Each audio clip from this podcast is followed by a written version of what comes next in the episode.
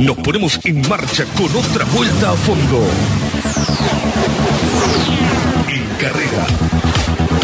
Por contacto 100.9. Todo el automovilismo zonal, nacional e internacional como a vos te gusta. Notas, estadísticas, resultados, efemérides y mucho más. En carrera por contacto 100.9. Conducción Alfredito Arduzo. Ahora sí una pequeña recta buscando la curva a la izquierda. Pre, pre, pre, pre, prepárate. En carrera por contacto 100.9. Prepárate.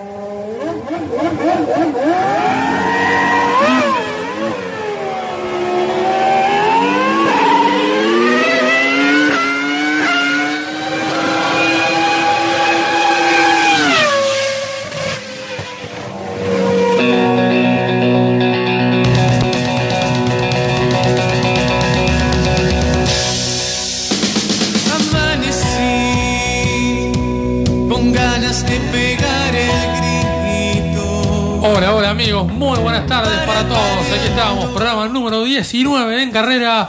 Le damos la bienvenida a Gastón Trompotti en controles. Le dejamos un gran abrazo, también un gran abrazo también para Vero que realmente nos estuvo acompañando. El 19 programa en vivo y hoy, lamentablemente ya no es de la partida eh, en nuestro equipo, pero le mandamos un abrazo grande sin duda. Y realmente hoy estamos con un programa cargadísimo de actividad de lo que dejó la NASCAR, la Fórmula 1 y también lo que tiene que ver con lo que va a suceder eh, este fin de semana con la Fórmula 1 en Austria y también con lo que sucedió a nivel virtual para el automovilismo argentino. Ya te saludo, Maxi, buenas tardes. Bienvenido. ¿Qué programa que tenemos hoy? Tremendo. ¿Cómo andás? Tremendo, Alfred, el programa que tenemos hoy. La verdad que, un programa cargadísimo. Vamos a debatir, vamos a, vamos a hablar. Eh, en principio te quiero, te quiero eh, poner el debate que lo vamos a hablar en el, en el transcurso del programa. ¿La culpa fue de Lewis Hamilton o de Alex Albon? La gente, nosotros un ratito lo, lo vamos a hablar, pero la gente puede ir a votar a Roa en Carrera LP en las historias. En un ratito ya está la, la encuesta subida, en un ratito Bien. te voy a decir cómo están los resultados cuando, Bien, cuando debatemos bien. en vivo. ¿Quién es la culpa del toque? ¿De Alex Albon, de Lewis Hamilton o fue toque de carrera? Pero bueno, también vamos a hablar de lo que pasó en la carrera en sí, en el fin de semana, en la NASCAR, como vos bien decías, la IndyCar que también corrió en Indianápolis. eh, y bueno, muchísimas cosas más para, para debatir. Y te tengo una noticia. Eh, a partir de mañana la gente va a poder escuchar nuestro programa a través de Spotify y de Google, ¡Opa! de Google Podcast y también a través de la aplicación Anchor. Así que eh, si se perdieron el programa hoy por cualquier cosa, mañana, mañana va a estar subido en Spotify en Google eh, Podcast. O sea, en Spotify oficial Exactamente. va a estar nuestra transmisión. Va a estar nuestra para que transmisión. también lo pueda ver. Exactamente en diferido. Y eh, si quieren bajar la, la aplicación Anchor, ahí va a estar, buscan en carrera y va a estar eh, todos los programas jueves tras jueves subidos. Así que Muy bien. si los quieren escuchar, si se lo perdieron por alguna razón, lo van a tener para escucharlo. Muy bien, lo van a tener totalmente diferido lo que va, lo que dejó esta transmisión de la jornada, donde también analizamos eh, lo que sucedió en el turismo carretera virtual, también con el TC Pickup. El turismo carretera virtual va a arrancar a partir de este fin de semana el playoff. Se define la Copa de Oro para el turismo carretera virtual en el Autódromo de Buenos Aires, donde ahí eh, va a ser una pelea titánica. eh, realmente están Canapino, Arduzo, Trocet, eh, que pelean el campeonato, como lo mismo en el TC Pickup, que también vamos a estar contando lo que dejó eh, el TC Pickup virtual, donde la victoria fue de Cristian Ledesma en el eh, campeonato, en esta carrera que tuvo corrida en el autódromo del Villicum, allí en la provincia de San Juan, donde realmente fue un carrerón. Pero Maxi, también te quiero hablar, eh, dejando el automovilismo argentino, volviendo a lo que vos decías, la NASCAR no puede entender lo que fue la entrada a boxes. Increíble. O sea, de sorprendido, porque realmente eh, Mauri dice, antes de que suceda el inconveniente, dice, ojo, que la entrada a boxes es chica. Y Exacto. realmente sucedió algo tremendo. Contame. Exactamente, justamente minutos antes de que, de que esto pase, eh, Matías Sánchez, Martín Ponte y, y mismo mi viejo Damon lo, lo- lo anticipaban, ellos eso estaban hablando, Matías Sánchez había, había ya dicho de algún acontecimiento que había pasado. Es la, la entrada a boxes más chica, la más chica Sí. de- de- del calendario, de- tanto de NASCAR y también de indicar. la, la- la entrada a boxes de Indianápolis es muy, fini- es muy fina. eh, tiene la pared muy encima, así que, que lo- lo- los mecánicos tienen que trabajar con mucho cuidado, porque no Exacto. tienen tanto espacio y los autos a la entrada eh, tienen que trabajar con mucho cuidado. Eh, y, y bueno, en esta, en esta ocasión fue bandera amarilla, los autos comenzaron a entrar y como eh, fue bandera amarilla, aprovecharon la bandera amarilla programada. Claro, para el área de servicio. Exactamente, empezaron a, entrar al, al boxe para el abastecimiento de los coches, cambiar neumáticos eh, y, y distintas cosas que cada equipo ve lo, lo- lo que, lo que pueda pasar en la primera parte de la carrera, por eso está la, la bandera amarilla programada y bueno, pasó esto, sucedió esto, un auto se despistó, tocó al otro, tocó al otro y fue como un dominó que todos los autos fueron quedando ahí atrapados. Eh, por suerte no fueron tantos los autos que quedaron... Un mecánico golpeado eh, también. Un mecánico, pero que el, que, que el mecánico salió bien. eh, obviamente no, no lo, lo sacaron de la carrera en ese día, lo, lo- lo controlaron lo- los paramédicos, obviamente. Pero, pero bueno, salió bien porque pudo haber sido mucho peor. Los mecánicos estaban muy encima, eh, los autos que, que- que se despistaban para todos lados estaban descontrolados. Un, un solo mecánico salió, salió herido, pero bueno, pudo haber sido mucho peor. Así que son cosas que pasan en, en- en la NASCAR y, y estamos acostumbrados a verlo allí que en, que en- otro automovilismo, ¿no? Así es, así es. ¿Te parece que vayamos a la primera pausa? Y Exacto, luego después eh, nos metamos con el eh, TC Pickup virtual, que fue un carrerón. La victoria fue de Cristian Ledesma. Tras la pausa les comentamos los resultados de lo que dejó el TC virtual corrido en el Villicum de San Juan. Hoy de turno, Farmacia Baigorri.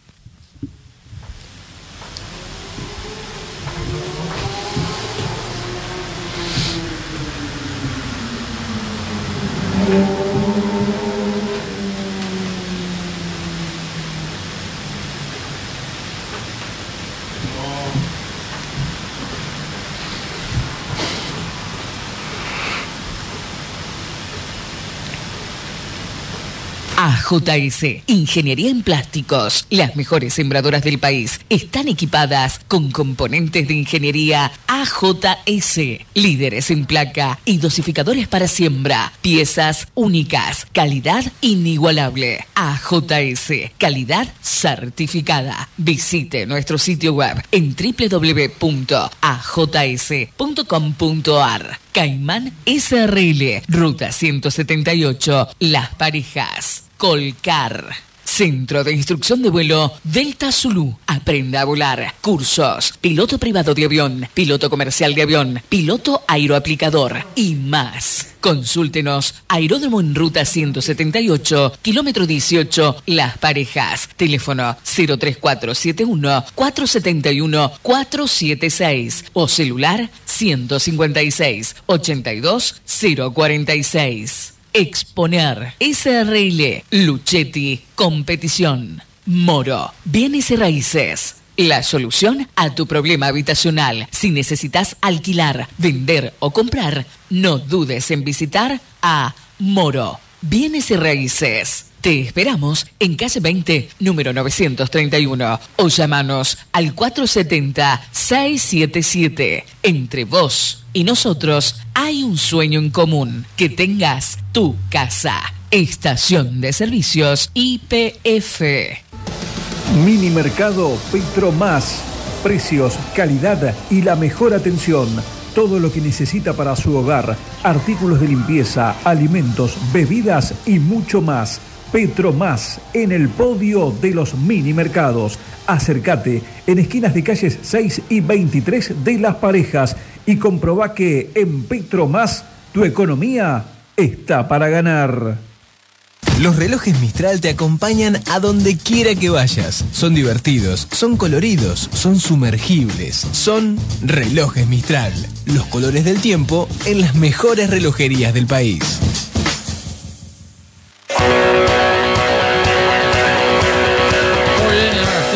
Eh, con lo que dejó el eh, TC Pickup virtual en el autódromo del Villicún en la provincia de San Juan, eh, donde la pole fue lograda por Nenel Pernía. En la primera serie la ganó el Ternito Pernía, segundo Trocet, tercero Ventricelli, la segunda la ganó Mangoni, segundo Cristian Ledema y tercero Mariano Pernía. Miró vos, los hermanos Pernía, cómo anduvieron rápido en el TC Pickup virtual. La competencia final ganada por Cristian Ledesma, segundo Ventricelli, tercero Mariano Pernía, cuarto Matías Rodríguez, quinto Facundo Arduzo, sexto Andrés Jacos, séptimo Cristian 12, octavo Juan Cruz Benvenuti, noveno terminó Gastón Rossi, que es el actual puntero del campeonato, décimo Mario Valle, el campeonato. Mira vos, ¿saben de la próxima fecha? ¿Dónde? Autódromo de Rafaela en el óvalo. Ahí va a ser la. Óvalo con Chicaná. No, óvalo solo. Eso Óvalo. es lo que indica eh, en el calendario. Turismo Carretera del TC Pickup Virtual corre con el óvalo de Rafael en el campeonato. ¿Querés que te diga cómo está el campeonato? A ver. Escucha bien.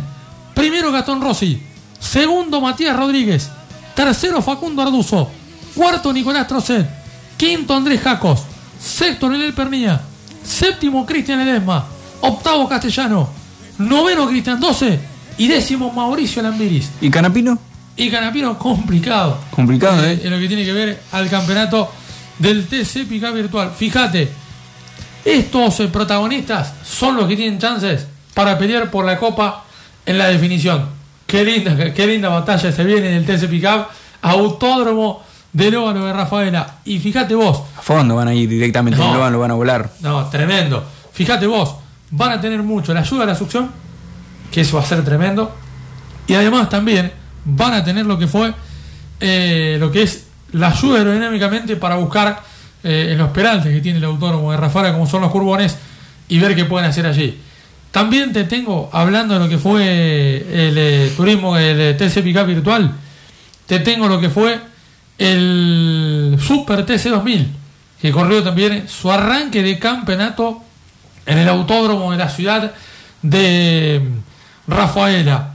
La clasificación. Perdón, ¿Canapino, ¿Canapino corre el TC No, o él solo corre en turismo no, carretera? Ah, Fíjate, ya te digo, no lo tenemos. eh, está Canapino, no lo hace en el Pickup, lo hace en el turismo carretera.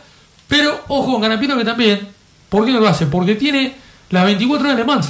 exacto, Que exacto. también participa en dicha competencia. Sí, sí, bueno, en la 24 de Le Mans ya participó, pero él está trabajando mucho con el equipo virtual de Williams. Exactamente. Así que, así que con eso está, está trabajando muchísimo. Está muy metido en eso también. Está muy metido. Canapino, Y eso realmente es para felicitarlo. ¿eh? Sí, sí, por Sin supuesto. duda. Es, es- está, para mí, está entre los mejores pilotos del mundo, entre los 10 mejores pilotos del mundo de, de simulador, está, está ahí adentro Canapino, sin dudas. Le ganó a pilotos como Max Verstappen, Charles Leclerc en carreras, así que creo que ya se ganó el, el cariño de, de- de los sim racers. Sin dudas. Bien, eh, te paso el Super bien virtual. La clasificación la ganó Juan Ángel Rosso, minuto 21 segundos, 273 milésimas su tiempo, para quedarse con la pole a la hora de la clasificación. Lo que respecta también al sprint, eh, que justamente, justamente lo tenemos en esta clasificación, fíjate, Rosso tremendo. Fíjate vos, quedaron eh, 11 Moscardini, 12 quedó Mune Marchese, 13 quedó Fabricio Persia, 16 quedó Leonel Pernilla en la clasificación del Super TCM virtual. ¿Por qué, te, ¿Por qué te fui a esta lista de clasificación? Para que veas dónde está el campeón real de la categoría. Eso es lo que te quería marcar. Vamos a lo que tiene que ver con eh, la competencia del Super TC 2000. La final la ganó Franco Girami, no sé lo que fue la carrera. Tremenda, Maxi. Te cuento, fíjate vos, llegan a la última vuelta, última chicana en el circuito, se tocan Javer, Diego Azar y aparece Franco Girami con una trompa del fondo, estudia bien la maniobra de entrar a la chicana Y se manda. se tira por adentro a la salida de la curva a la derecha y ahí sale para el curón norte ya siendo el puntero de la carrera. Fíjate vos, la ganó Girolami. Segundo terminó el auto del Verne Javer. Tercero Diego Azar con el toque que te decía. Cuarto Facundo Arduzo. Eh, cuarto Monje. Quinto Facundo Arduzo. Sexto terminó en el Pernilla. Séptimo terminó eh, la máquina de Juan Ángel Rosso que había hecho el Poleman. Octavo murió Marchesi, noveno Facundo Márquez y décimo Fabricio Persia, piloto del Top Race. Ahí están los 10 primeros que tuvo la carrera del Super TC 2000 virtual corrida en el autódromo de la ciudad de Rafaela. Arranque de campeonato para ellos y además también Maxi fue un carrerón y la victoria tremenda de Franco Girolami. ¿Sabes quién vuelve, Alfred? A ver, Vuelve The Magic. El mágico Fernando Alonso vuelve a la Fórmula 1. En un ratito te voy a contar todos los detalles. Sin duda la noticia para mí, hasta ahora, la noticia del año en el mundo del motorsport. Era algo que ya se esperaba, se estaba hablando hace mucho tiempo ya. Eh, él también jugaba un poco en las redes sociales, lo, lo hablábamos varias veces acá y finalmente, ayer, ayer nomás, ayer por la mañana lo confirmaba el equipo oficial de Renault con muchísimas publicaciones y fue tendencia en Twitter, explotó. Eh, la gente, hay mucha gente que no lo quiere, hay mucha gente que lo quiere, por supuesto, es más la gente que lo quiere que la que no, pero en total eh, el talento, el marketing de Fernando Alonso le va a venir muy bien a la Fórmula 1, así que Fernando Alonso 2021 con el equipo oficial de Renault ya está trabajando en un proyecto para el 2022, que donde van a cambiar la, las reglamentaciones de los autos, el coche, así que en un ratito te voy a, contar. Habló con Esteban Ocon también para proyectar el año que viene, con el piloto que se va a quedar. Eh, recordemos que Alonso reemplazará a Daniel Richardo, pero tendrá como compañero equipo a Esteban Ocon, así que en un ratito te voy a contar qué pasó en esa charla y lo que, y lo que proyecta Fernando Alonso para el futuro de él en la Fórmula 1. Y fíjate vos, fíjate vos, hay que ver qué va a pasar. Hay que ver cómo se van a llevar entre Ocon y Alonso. No, yo creo que se van a llevar muy bien. Además, Ocon fue un, fue un grande partícipe para que Fernando Alonso llegue a Renault. Es más, él eh, semanas previas dijo que le gustaría, que le gustaría muchísimo si Fernando Alonso eh, sería su compañero de equipo. Y bueno, una semana después se confirmó su, su llegada, así que, así que exactamente, obviamente algo que él ya sabía que estaba hablado. Él, él ya intuía que algo había, si es por, si- por no decir que él ya lo sabía, pero bueno, él las ganas las mostró. Y, y que charlen, que ya tuvieron una charla telefónicamente, es bueno eso, es bueno, virtualmente tuvieron una charla, así que te voy a contar lo que pasó en esa charla y te voy a contar lo que proyecta Fernando Alonso para su futuro en la Fórmula 1. Con 40 años va a debutar en la Fórmula 1, atención, porque está en, en este mes cumple 39 años y cuando debute el año que viene va a debutar No, con cuando 30 retorna. va- claro, cuando retorne eh, eh, va a, a- a debutar va a debutar en el año con 39 años y, y el 2021 lo va a arrancar con 41 años. Sería eh, uno de los campeones eh, o uno de los pilotos que retornan con más edad, obviamente. Si, si, nos, si nos vamos a la época de Fangio, obviamente era, era normal ver a un piloto de entre 40 y 50 años, pero hoy en día estamos acostumbrados a ver pilotos de 20 años eh, en la parrilla o de 35.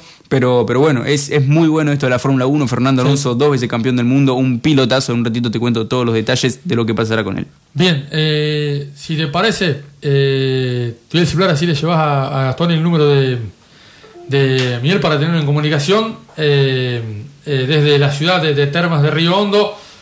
Eh, ahí vamos a tener la comunicación con la gente de Termas de Río Hondo para que nos cuenten justamente cómo se está proyectando eh, cuando se pueda tener el regreso a la actividad de la eh, del MotoGP también eh, de lo que tiene que ver con los autorismos de categoría nacional como es el turismo nacional el Super TC 2000 y nos comentaba eh, Miguel Adrián eh, previo a este contacto que vamos a realizar que va a tener una comunicación eh, vía Instagram también con eh, la gente del Turismo Nacional, se va a estar comunicando también eh, a partir de las 19 horas para tener el contacto con la gente del Turismo Nacional eh, Clase 3 y también con lo que tiene que ver con eh, el contacto eh, para saber cuándo puede haber regreso a la actividad. Eh, hemos visto nosotros eh, también en internet eh, una nota que le realizó la gente de Carburando a Pablo, eh, a Hugo Pauletti también, donde comentaba Hugo Pauletti que eh, va a analizar la chance de tener carrera normal de ocho competencias para poder definir al campeón y si no también hacer eh, doble competencia para poder intentar completar las ocho que vamos eh, que va a buscar el campeonato de la clase mayor y la clase menor del turismo nacional. Ya se está comunicando entonces más si me lo confirmas con Emilio Adrián. Sí, exactamente, ya se está eh, comunicando. Le vamos a preguntar también por cómo ve la llegada de MotoGP. Eh, en un ratito también te voy a comentar, cuando pasemos a plano internacional, que ayer se confirmó la cancelación definitiva del Gran Premio de Austria, de, eh, de, de Austin, perdón, de MotoGP, la, visita a, Estados Unidos eh, y también peligro Argentina. En un ratito le vamos a preguntar esto eh, y más para hablar de lo que puede llegar a pasar eh, en, un futuro con el MotoGP en Argentina, si es que viene en noviembre, porque con Estados Unidos pasó exactamente lo mismo. Su fecha original debía ser eh, en abril, se pasó para noviembre con esto del COVID-19 y eh, ayer, por, ayer temprano se confirmó la cancelación definitiva del Gran Premio de Austin, lamentablemente. Una, eh, visita, una fecha menos para, para la gira eh, americana de MotoGP. Exactamente, ya está intentando comunicarse Gastón justamente para tener eh, la palabra de Miguel Adrián desde Termas de Riondo. Y fíjate vos, eh, Maxi, realmente va a ser algo tremendo tener eh, la nota eh, de este momento. Fíjate vos, Termas de Riondo, un circuito tremendo y uno de los mejores circuitos de la República Argentina. Sí, el mejor, para mí el mejor. Para mí junto con el Villicún eh, y, y por supuesto el Galvez son, son los tres mejores. Eh, hoy en día, si le tengo que poner Termas, gracias. y Galvez, pero está ahí, está ahí. Bien, muchas gracias Gastón. Ya lo tenemos a Miguel Adrián desde Termas de Riondo. A ver, vamos a esperar en instantes eh, la confirmación para escucharlo eh, de la mejor manera. Se cortó, se, cortó, perfecto. la comunicación. Vamos, a, intentar. nuevamente. Sí. Eh, decíamos, Maxi, el mejor autónomo parece que es Termas. Sí, sí, sí. Ojo que está Potrero también. Bueno, pero Potrero hoy en día está desarmado eh, y, y no tiene categorías, así que yo, yo si tengo que poner en orden, pongo Termas, Villicum, que son las dos que hoy tienen fecha mundial, Bien. y el Galvez. Ahora sí, nos vamos, eh, gracias Gastón, nos vamos a Termas de Río Hondo. Miguel, buenas tardes, bienvenido en carrera, ¿cómo estás?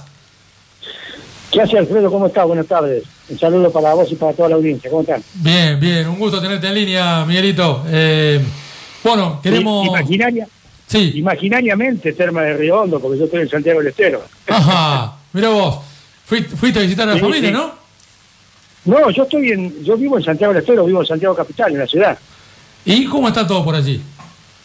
Perfecto, gracias a Dios bien, muy muy bien eh, dentro de toda esta situación que estamos viviendo a nivel país, no nos podemos quejar, estamos bien, eh, no tenemos prácticamente casos últimamente, se ha controlado bien de entrada. Yo calculo que si no hago malos números, no han llegado a 25 el total de los casos desde que estamos en aislamiento, desde marzo, y todos están recuperados. Bien. Así que, gracias a Dios, fue una provincia que se manejó rápidamente con el tema de los protocolos, con el tema del aislamiento, la gente respetó bastante, a pesar de que ahora estamos en otra en otra fase, ya se han abierto comercios en el centro, se han abierto bares, ya podemos ir de visita a la casa de la familia, o sea, hay bastantes libertades gracias a que estuvo primero todo frenado y no avanzó el, el contagio directamente. Exactamente. Maxi, te escucho bien. Miguel, buenas tardes, te saluda Máximo Gallardo. Eh, yo te quería preguntar, eh, bueno, recién lo estábamos hablando, no, sé si, si, si escuchaste algo ayer, se confirmó la cancelación definitiva del Gran Premio de, de Austin de Estados Unidos, del MotoGP, que su, fe- su fecha original en, era en abril, justo el mismo mes, obviamente, de la gira americana que visitaba eh, Terma de Río Hondo del MotoGP, se pasó para noviembre y ahora ayer se, se confirmó la cancelación definitiva de, de este Gran Premio. ¿Peligra Terma de Río Hondo? ¿Peligra eh, ahí, ahí que están en Santiago? Que tienen una, bueno, para mí es eh, hoy en día la fecha mundialista más importante que tiene, que tiene Argentina sin duda junto con el Mundial de Rally. ¿Qué, qué, qué se habla? ¿Qué se comenta allí, allí en, el- en la provincia? Eh, hay, ¿Hay rumores sobre, sobre algo de, de MotoGP? Todavía no se canceló, dicen que en noviembre van a esperar, pero también ellos quieren hacerla a, a puerta abierta. ¿Cómo, ¿Cómo está el tema allá? Mirá, yo te doy eh, dos, eh, dos temas que son palabra oficial. Primero la de Ah. Dorna. Eh, Dorna. Dorna va a ser el anuncio oficial, tanto del Gran Premio de Argentina, del Gran Premio de Estados Unidos, como la gira asiática con dos grandes premios, creo que Malasia y Singapur, los dos que restaban. De esos cuatro grandes premios, oficialmente Dorna va a sacar un comunicado el 31 de julio. Antes, todo lo que se pueda decir antes está fuera de contexto porque si no sale de Dorna directamente no tiene ninguna validez. Y acá en la provincia eh, se ha cuidado, como te decía recién Alfredo, se ha cuidado mucho todo, se ha cuidado los protocolos de, eh, de distanciamiento, el aislamiento social, se ha respetado mucho. Y acá las autoridades no quieren ser responsables de que venga eh, una categoría, primero a nivel nacional y segundo a nivel internacional. Una categoría que ponga en peligro a toda la población de Santiago del Estero porque puedan tener algún tipo de contagio. Exacto. Oficialmente, desde la provincia no se dice nada porque primero se espera la palabra oficial de Dorna. Una vez que Dorna se despida, si Dorna se despide positivamente, se verá el tema de los protocolos. Obviamente que si Dorna se despide negativamente, ya no hay más que hablar, se va a quedar todo para el año que viene. Lo mismo Maxi corre para las categorías nacionales. Eh, tengamos en cuenta de que Buenos Aires está muy complicado, tiene muchos casos todos los días, la mayoría de los equipos de competición del turismo carretera, muchos de- turismo nacional, al igual que Córdoba, está entre Buenos Aires y Córdoba. Y va a ser muy difícil que esa gente pueda salir y que sea bienvenida en, en cualquier provincia de la República Argentina. Así que la cuestión pasa por ahí. Eh, yo creo que acá la provincia está con muy buen recado de protección a la ciudadanía y creo que se quiere mantener así toda la temporada. ¿eh? Mi- Miguel, ¿crees que puedan utilizar el, pretexto de, que, de que obviamente mm, cuando ven, si vienen a Argentina no van a pasar antes por Estados Unidos porque, porque Estados Unidos ya se canceló, pero ¿crees que usen como pretexto que, que- el, presupuesto, obviamente el presupuesto le pegó fuerte a toda la categoría, mismo a la Fórmula 1, a todas, ¿crees que eso sea una como una, una excusa más para, para no traer al MotoGP a Argentina? Mira, yo te digo o sea, es una opinión personal lo que te voy a decir ahora. Yo creo que si Dorna viene a América, a hacer la, la gira americana, como le llaman ellos, como la gira asiática, que son dos carreras acá y dos carreras, en, digamos, a la vuelta del mundo, Sí. eh, van a venir por las dos. O sea, si vienen a, a América, van a venir por Argentina y por Austin. No van a venir por Argentina sola. Y si van a la gira asiática, lo mismo. Como son las últimas cuatro fechas que han quedado, se van a pedir ellos, como te digo, en realizar las cuatro o en realizar dos. Las dos más posibles, las dos más potables, desde mi punto de vista, a nivel personal, de lo que yo conozco, de lo que hablo y de la, eh, digamos, de la noticia que anda corriendo eh, a través de, de MotoGP, sería más factible que ellos se decidan por la gira asiática y no por América. Eso es una opinión personal, de acuerdo a todo lo que uno va escuchando eh, en alrededor de lo que va a ser el Gran Premio de la República Argentina, que reitero, tiene fecha para 20, 21 y 22 de noviembre y será definitivo o no cuando Dorna lo anuncie el 31 de julio. De ahí en más, eh, yo te digo, si yo estoy, en- me tengo que poner en los zapatos de Dorna para venir a, a América a hacer, a hacer una carrera, no creo que les convenga. Para venir a hacer las dos lo tienen que evaluar también. Y tengamos en cuenta de que van a venir sin público, van a venir con la prensa muy justa, solamente con la televisión y la prensa oficial de ellos. No va a poder trabajar ninguno de los periodistas por el momento locales de Argentina, de radios como nosotros, como ustedes que van a hacer la cobertura, van a estar totalmente vedados. Eh, yo creo que hacer un gran premio en esas condiciones no le, no le conviene a Dorna, no le sirve a Argentina, no le sirve a Santiago del Estero, que ha quedado muy muy desprotegido con el tema turismo. El Terma de Riondo ha, ha tenido una, una- una temporada invernal eh, terrible porque eh, está prácticamente todo cerrado a raíz de que no hubo ningún tipo de actividad en, la zona de la provincia, eh, actividad turística.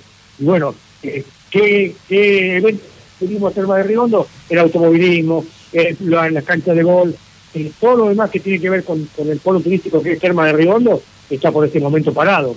Y si no se reactiva a través del automovilismo, si no se reactiva a nivel social en la provincia con, con el, el ingreso de algún tipo de evento, estamos, estamos, estamos complicados. Es verdad.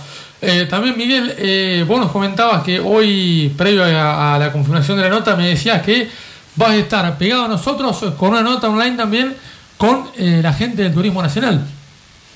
Sí, eh, no hemos podido tener la, la posibilidad de hablar con, con Hugo Pauletti. eh, todavía está intentando eh, hacerse amigo de la tecnología, me dijeron Hugo. Pero sí va a estar Luciano Iriondo, que es el jefe de prensa y es el que tiene, digamos, eh, la segunda palabra dentro de la categoría, en lo que hace comunicados de prensa y lo que hace a cómo está la categoría. A las Bien. 19 horas, a las 19 horas, por eh, el Instagram, arroba autódromo terma TRH, va a estar Luciano Iriondo, por supuesto, evacuando todas las dudas que tengamos nosotros y ustedes también, respecto a cómo se va a manejar la categoría de turismo nacional, si es que va a venir a Termas, dónde va a ser la primera fecha, cuántos autos hay asegurados en la categoría, muchos temas para charlar con Luciano Iriondo hoy a partir de las 19 horas. Eh, también eh, vi una noticia en internet, eh, en la página de campeones, donde dijo Hugo Pauletti que tienen chance de hacer eh, como mínimo ocho fechas para, para sacar el campeón de 2020 o también hacer fechas dobles para poder concretar el campeonato 2020 del Turismo Nacional. Mirá, Alfredo, lo de las fechas, do- las fechas dobles lo está evaluando, lo está evaluando casi todas las categorías.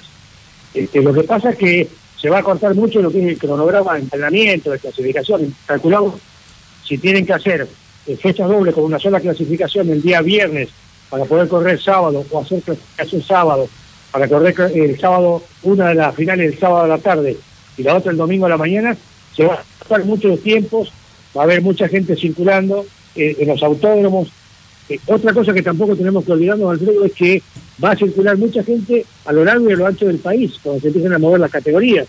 Claro. Y eso también va a haber que ver cómo será el protocolo de recibimiento que tengan en cada una de las provincias y en cada uno de los autódromos. Eh, no es fácil la cosa, no es fácil y no está dentro de nuestra de nuestra órbita entender toda esta situación y cómo se va a llegar a desarrollar. Lo cierto es que estamos parados. La familia del automovilismo es una familia enorme, no solamente la del automovilismo, la del motociclismo, la del karting, la de todo el deporte motor en general, prensa, eh, rectificadoras, talleres, gomerías, eh, repuesteros, autopartistas, está todo parado. Y lamentablemente es una industria enorme, la, la del deporte motor, que hoy en día tiene que reactivarse de alguna manera.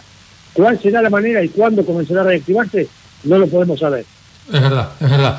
Eh, pero fíjate, Miguel, que aquí en las parejas, eh, hoy hubo actividad en el cartódromo local donde giraron ya algunos protagonistas en el cartódromo de tierra aquí de las parejas y tendrá tres días de actividad el gigante de las parejas con eh, categorías de, del karting y motociclismo también aquí en tierra para que los protagonistas puedan comenzar a moverse y no perder el fin y arriba de las máquinas. Claro, eso, eso es lo mejor que le puede pasar a, cualquiera que practique eh, motociclismo, automovilismo, karting, este, Alfredo. Lo mejor que le puede pasar es que se active regionalmente, eh, cualquier categoría que sea, pero que corra a nivel regional. Porque lamentablemente, si nosotros de Santiago tenemos pilotos que quieren ir a correr las parejas, no van a poder entrar o no van a poder salir de Santiago. Y cuando vuelvan tendrán que entrar en cuarentena. Lo mismo le va a pasar a ustedes con nosotros, con Córdoba, con Buenos Aires. O sea, es complejo la situación, es muy complejo. Es verdad, es verdad. Eh, ¿Alguna novedad más por allí de Santiago, Miguel? O, Mira, nosotros, nosotros acá, con el tema del rally local, estamos también pendientes de lo que se de lo que se diga, de lo que se expida el gobierno provincial respecto a la libertad o no que le pueda dar al, al campeonato de rally, que también, al igual que todos los campeonatos, va a intentar adelantar fechas. La cuestión es saber si se puede adelantar, saber si los pilotos y los equipos están en condiciones de entrar en gasto prácticamente dos o tres veces al mes para hacer la fecha y adelantar, porque ya se nos, se nos termina prácticamente el año, ya estamos entramos en el segundo semestre del año y todavía no hay libertades, quizás en septiembre o en agosto se pueda llegar a, a, desarrollar algo, pero de ahí se nos viene fin de año encima y con una economía que está sin, sin activarse, va a ser, va a ser difícil va a ser duro, pero ojalá que, ojalá que todo se vuelva de a poquito a la normalidad y podamos tener actividad, aunque sea zonal, alrededor. Es verdad. Miguel, te quería eh, agradecer por la comunicación que tuvimos el otro día eh, a nivel eh, eh, videoconferencias por internet y por eso queríamos hacerte la evolución de gentileza de tenerte nosotros en línea. Por favor, un, placer, un gusto, Alfredo.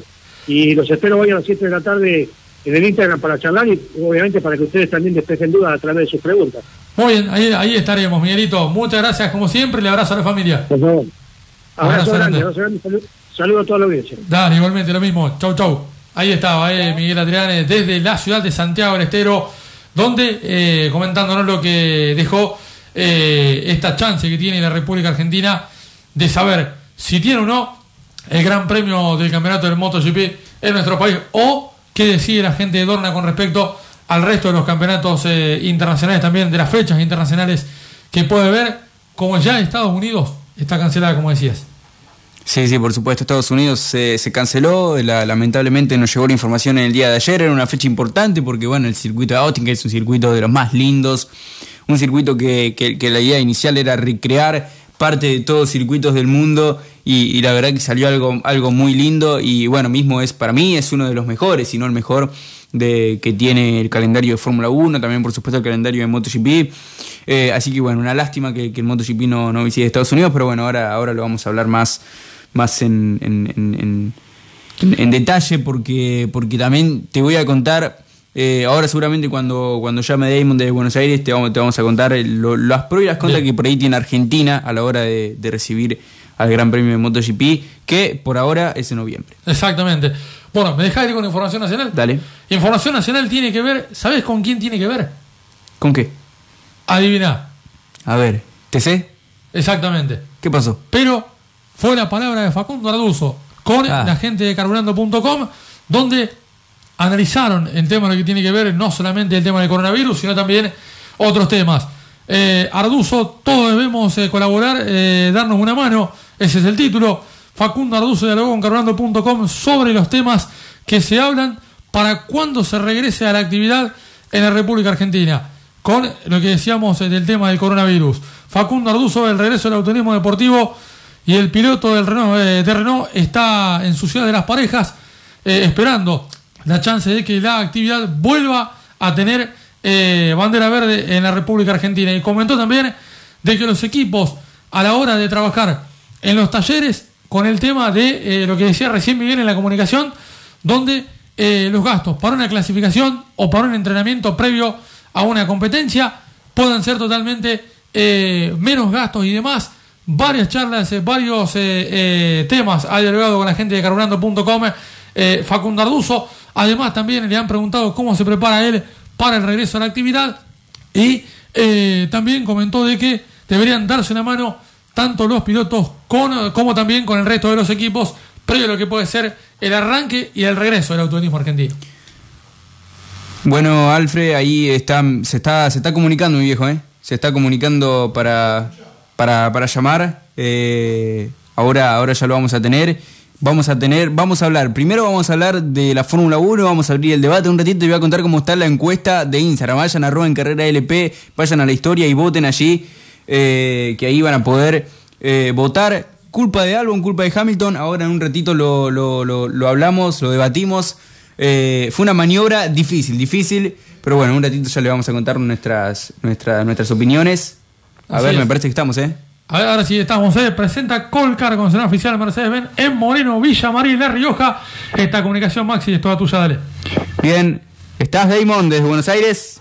¿Estás? Hola, hola. Ahí estamos. ¿Cómo, cómo me escuchan? ¿Cómo Bien, estás? bien, vos.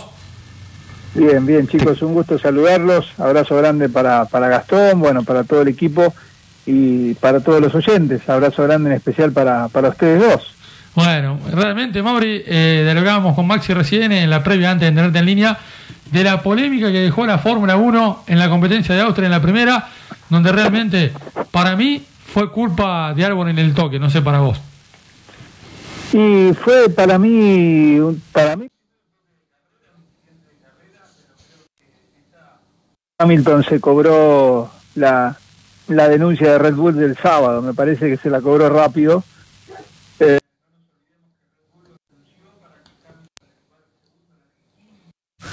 y bueno, no iba a dejar así nomás que pase tan rápido el asunto, ¿no? Este, cuando Albon se tira por afuera, arriesga y sabe que para doblar ahí depende de lo que haga el que va por adentro y, y bueno, este, si bien perdieron los dos, eh, me parece que es una maniobra compartida, eh, Albon sabiendo que arriesga por afuera y Hamilton, bueno, no, no dejando que lo pasen por afuera. Es un poco lo que decimos siempre en el mundo de las carreras, ¿no? Cuando pasás por afuera, doblás y, si te deja el de adentro. Así que bueno, ojalá que hayan aprendido los dos y que no y que corran limpiamente y que no haya más más problemas, ¿no? En Instagram está 68% la gente, Oh. 68% votaron, votó la gente que fue culpa de Hamilton, eh, así que está, está por encima Lewis, eh, pero bueno, son, son cosas, eh, son cosas de carrera para mí, para mí no, no, no fue compartida. Eh, es, es claro también que, que Hamilton hace más ancho por ahí el radio de giro, pero, pero Albon se, se tira, se tira por afuera, también fue una maniobra arriesgada de parte de Albon, eh, es- eso, eso es cierto también. sí. Y además, eh, convengamos que a Hamilton, eh, toda la gente que no lo quiere, aprovecha Sí, eso obvio. también para, para sumarse y para criticarlo, ¿no? Es un poco, Obvio. un poco la, la, la regla de juego también. Así Es un, que bueno, ya es un está. campeón del mundo. Claro, hay que dar vuelta a la página y esperar el próximo fin de semana. Ahora se desató otra polémica. A ver. eh, y se vienen un par de retos para, Sí. para este fin de semana Sí, porque Leclerc y Valtteri Bottas se fueron de Austria, este, viajaron a Mónaco. a Mónaco en el caso de Leclerc, creo que Valtteri también. Y- Rompieron la burbuja, como se dice en el, en el, en el Exactamente. sistema, en el, en el protocolo. la idea era que nadie se mueva de Austria para, bueno, para mantener el protocolo de seguridad y bueno, así que ahora me parece que se van a llevar un lindo reto el piloto de Mercedes y el piloto de Ferrari, hay que ver si los equipos estaban al tanto, si también puede caber alguna sanción para los equipos, pero bueno, hay que tener cuidado con eso, ¿no? Porque se, está trabajando muy finito, arriesgando mucho y bueno, no, no, no, ojalá que no pase nada, ¿no? A partir de esto, que no aparezca ningún COVID positivo, porque si no, se pueden poner otra vez en pausa todas las carreras programadas. Exactamente. ¿Por qué motivo viajaron? No se sabe, no se sabe, aparentemente estaba todo claro que nadie se podía mover de ahí, pero bueno, ellos dicen que establecieron todas las, las medidas de seguridad correspondientes, que estuvieron aislados y demás, pero bueno, ya al salir del territorio de Austria, eh, no, no, no sabés si, si, si alguien los tuvo que haber llevado, contacto con alguien tuvieron, Claro. eh, entonces bueno, es, eso es todo un tema. es cierto. Pero bueno, además ahora también hay que tener en cuenta que eh, la Fórmula 1 ha hecho clarito de tener eh, este, este trato con los pilotos, de poder correr haciendo que el elemento se cumpla como tiene que ser, o la monetación que va a venir, me parece, para mí, va a ser económica, no sé para vos. Sí, sí, seguramente va a ser alguna sanción de tipo económica, alguna multa, alguna advertencia, no, no, no con lo deportivo, pero bueno, creo que va a ser un llamado de atención fuerte. Vamos a estar atentos a ver qué pasa en las próximas horas. Recordamos que ya mañana arranca la actividad este, de nuevo y bueno, los pilotos ya tienen que concentrarse ¿no? en lo que va a ser el, la segunda fecha de este campeonato. Así es. Vuelve la magia en los diarios de toda España, en los diarios de toda Europa, en los portales de Argentina, en los portales de todo el mundo. Fue tendencia en Twitter, tendencia en Instagram. La gente puede decir lo, lo que. Tendencia en las páginas web también. Tendencia en todos lados. La gente puede decir lo, lo que quiera de él, pero en un solo día fue tendencia en todas las redes sociales. ¿Qué opinas?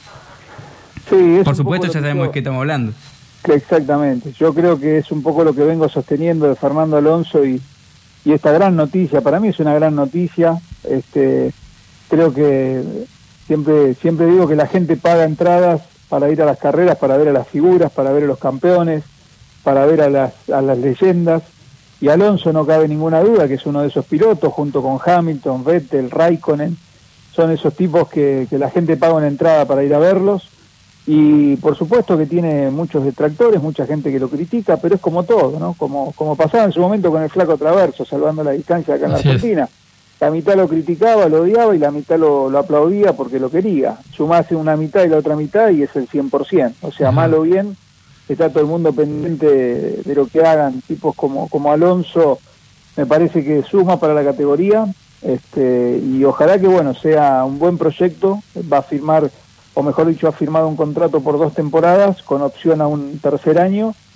Recordamos que la Fórmula 1 a partir de 2022 va a tener un nuevo reglamento. Esto quiere decir que el año que viene trabajarán muy fuerte tanto Renault como Alonso para pensar ¿no? en el proyecto 2022 y, y bueno, ojalá que se pueda dar de que sea competitivo, como dijo Hamilton, este, me parece muy bien, ojalá que estén los mejores pilotos del mundo, Alonso es uno de ellos. Y estoy muy contento de que esté de regreso en la Fórmula 1, ojalá que se pueda quedar Vettel, que consiga equipo para continuar, ahora se habla de un posible eh, lugar en Red Bull para Exacto. 2021. Él mismo dijo que le gustaría. Él mismo dijo, sí. Él dijo que le gustaría, el dueño de Red Bull, Dieter Matechi, ha dicho que podría ser posible pensar en Vettel Red Bull 2021 junto con Verstappen. Ojalá, ojalá sería. Así que bueno, ojalá, ojalá que se dé lo Sería mejor muy para lindo, Fórmula sí. 1, ¿no? Qué lindo sería esa pelea. ¿O no? Sí, eh? sí, sería, sería una locura. A mí me parece que si Vettel asume ese rol, este, creo que va a estar muy claro, digamos, eh, en Red Bull, que, que siempre Ah, obviamente la figura Max. más preponderante va a ser Verstappen, pero Vettel puede, eh, desde su experiencia, aportar mucho ¿no? para, para hacer el equipo competitivo. Un poco lo que hizo Schumacher en Mercedes cuando volvió, que él ayudó al equipo a reconstruirse, y si bien Schumacher no pudo ganar, eh, le dejó todo armado para que después con Hamilton y con Nico Rosberg eh, cosechen los títulos. Entonces por ahí Vettel ya siendo campeón del mundo, este, como lo es, puede optar, ¿no? Lo mismo que Renault con Alonso, ¿no? Este, pueden apostar por ser los los refundadores, digamos, del equipo, eh, pensar para futuro y sabiendo que están esas figuras jóvenes como Verstappen en el caso de Red Bull o como Esteban Ocon en el caso de Renault, para que, bueno, más adelante puedan cosechar esos frutos, ¿no? Pero siempre es lindo ser parte de un proyecto ganador, toque la función que toque.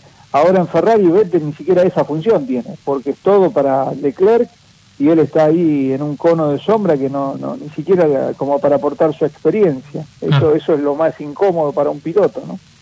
Primero Botas, eh, ¿cómo viste? ¿Crees, ¿Crees de verdad esto que se estuvo hablando en las últimas semanas, que Mercedes está en, otra liga, ya para ir dejando el tema de Fórmula 1 y ya, bueno, obviamente este fin de semana se viene el Gran Premio de Estiria, en un ratito le vamos a estar contando los horarios, pero bueno, primero Botas, segundo Leclerc, que se metió con un, un segundo puesto para mí de oro, un segundo puesto de oro que, que, lo, que lo cazó al voleo y, lo, y, y bueno, se lo, se lo quedó. Y tercero, Lando Norris, que también fue una sorpresa. A muchos no les sorprendió porque obviamente conocen el talento del piloto. Eh, a, mí, a mí particularmente me sorprendió, no por el piloto, sino porque no sabía que McLaren tenía un buen ritmo, pero no, no, no me imaginé que, que, tenía auto para ya meterse en podio en la primera del año. Sí, ahí este, está, está, está muy bueno ese análisis. O sea, Valtteri estuvo muy rápido, eso hay que decirlo, desde el sábado ya ganándole la clasificación a Hamilton, se anotó como candidato porque Mercedes prioriza, digamos, en las estrategias al Poleman.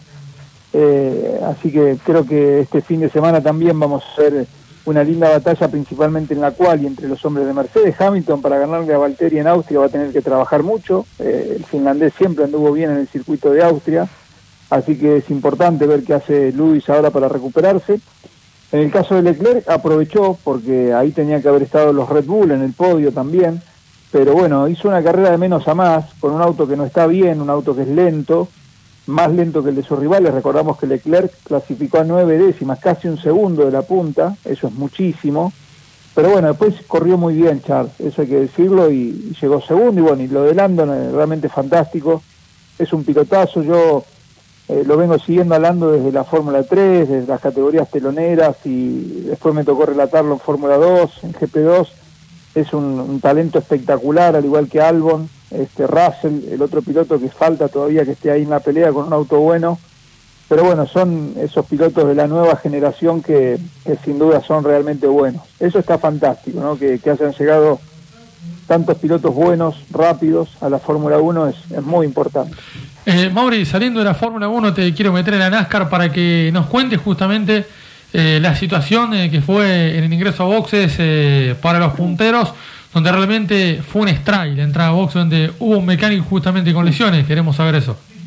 Sí, sí, esto fue el último fin de semana en Indianápolis, que tiene una de las calles de boxes más angostas de todo el calendario.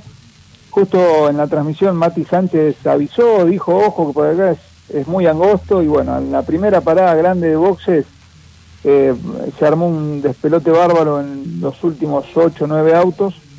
Eh, Ryan Blaney ya estaba parado, sus mecánicos estaban trabajando y se empezaron a chocar todos y termina uno de los autos tocando a un mecánico, lo golpea en una pierna sin mayores problemas, obviamente, por suerte no pasó a mayores, otro se tiró arriba del techo para evitar que lo choquen, una imagen muy de película, eh, pero bueno, sí, hubo varios autos rotos eh, en una situación complicada, alguien, alguien frenó de golpe y atrás se chocaron todos, no, no pudieron esquivarlos. Así que fue uno de los puntos sobresalientes y lo otro que dejó NASCAR indudablemente la cantidad de roturas de neumáticos que, llevaron a los pilotos a golpearse contra las paredes, como fue puntualmente... Sin consecuencia para eso, ¿no es cierto?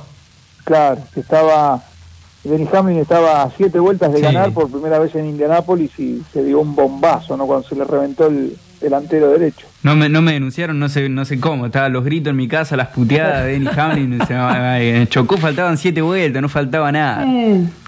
Sí, sí, increíble, increíble. Y bueno, y Harvick, que, que es un gran piloto también, estaba haciendo una carrera bárbara y, y además entendió que estaban yendo al límite con los neumáticos. Cuando vio el golpe de Denny Hamlin, automáticamente sabía que Kensel lo podía correr, pero bueno, él arriesgó lo justo y necesario como para terminar la carrera y bueno, se llevó una victoria extraordinaria, la segunda consecutiva, ya había ganado el año pasado Harvick ahí, este, la tercera vez que gana en Indianápolis, este, un, pilotazo, la verdad que estamos teniendo un nivel de pilotos con Denny Hamlin y con Kevin Harvick realmente superlativo en esta temporada. y Además, Kevin se, se afirma en la punta del campeonato. Sí, sí, sí, sí, se está haciendo muy fuerte con un auto muy bueno. Ford sigue marcando la diferencia ya con nueve victorias en lo que va de la temporada. Así que bueno, estamos esperando con muchas ganas el próximo domingo. Vamos a tener carrera en Kentucky. Y bueno, vuelve Jimmy Johnson, finalmente ya tiene el alta después de haber dado positivo de COVID-19. El legendario Jimmy Johnson estará de regreso en las pistas. Hombre, eh, y para vos también, Maxi, eh, ¿te acordás de hay este, este, fin de semana, para el próximo fin de semana, que el Super TC2000 virtual con el campeonato 3 de las estrellas va a correr en Rosario? ¿Sabes quién va a debutar para este campeonato del Super TC2000 de estrellas 3, Mauri? No sé, pero si me dejan adivinar, arriesgo un nombre. Arriesga, arriesga. Alfred, Alfredo No, no, no, no, no. Oh, no, no, no. Internacional, internacional. Ah, internacional, Rubén Barrichello. No. Eh, pará, pará, pará. Está cerca con el país, ¿eh? Está cerca con el país, exactamente. Pará, pará, pará. Felipe Massa. No. Felipe no. No. Eh, eh, pará, pará, no me digan nada. ¿Es muy conocido o más o menos? Sí. Brasile Brasileño. Muy conocido en Argentina. Brasilero, Cacá Bueno. Exactamente. Carlos Cacá Bueno va a correr con un Chevrolet va a estar debutando con un cruz en el campeonato de las estrellas 3 del Super TC2000 cuando se corre en el Autódromo de Rosario. Muy bien, espectacular, eh, Kaká, así que bueno, ojalá que salga muy lindo ese torneo. ¿Te sorprendí? Sí, la verdad que no sabía, no sabía, me parece bueno que se integren Argentina y Brasil. Kaká corrió muchos años en el Super, en el TC2000, este, estuvo participando activamente en varias temporadas, eh, así que es un... Y, represe- tiene- y representó Sudamérica en la mejor categoría del mundo de la Jaguar. Así es. Sí, La, sí. la rompió.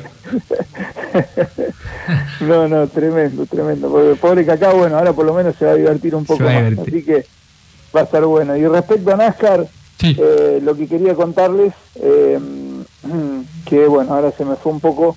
Ah, eh, el auto de los confites va a largar primero el domingo, ya está asignado en pole position. El auto 18, el de Kyle Busch, va a ser el que largue primero.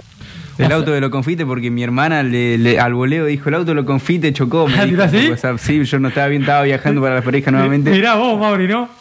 Claro. y ¿Qué sí, apodo que le metió? Y claro, el auto de los confites es el de Kyle Busch. El de Kyle que- Busch. Que no, que, que no quedó nada contento con Ryan Blaney. No, no, no. no. Que Y recordamos, se la Mauri. devolvió, se la devolvió el domingo Sí. en Indianápolis y lo, lo atendió un poquito. Eh, recordamos, Mauri, que el auto de Kyle Busch justamente lo atendía hace muy poco Bruno Santoro.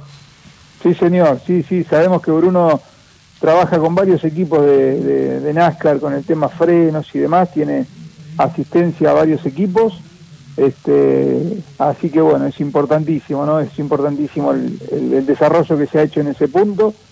Y bueno, vamos a tener un lindo domingo, nosotros estaremos con NASCAR a partir de las 3 y media de la tarde por Fox 3 y tendremos la Fórmula 1 por la mañana en ESPN, este, bueno, más toda la agenda que ustedes tienen, así que Justamente acá, si, si me dejas, mañana comienza la actividad de NASCAR, 5 y 55 horas eh, de, No, de de Fórmula 1. De, de Fórmula 1, perdón, de, de Argentina, el Austria, el round 2 en Austria, el Gran Premio de Estiria. Justamente Gran Premio de Estiria por el lugar donde está ubicado el circuito, ¿puede claro, ser? El Sí, ¿no? primero se llamó Austria, el Gran Premio de Austria, y como se vuelve a correr en el mismo circuito, esto, esto como si fuera, por ejemplo, si se corriera la Fórmula 1 en las parejas, supongamos, ¿no?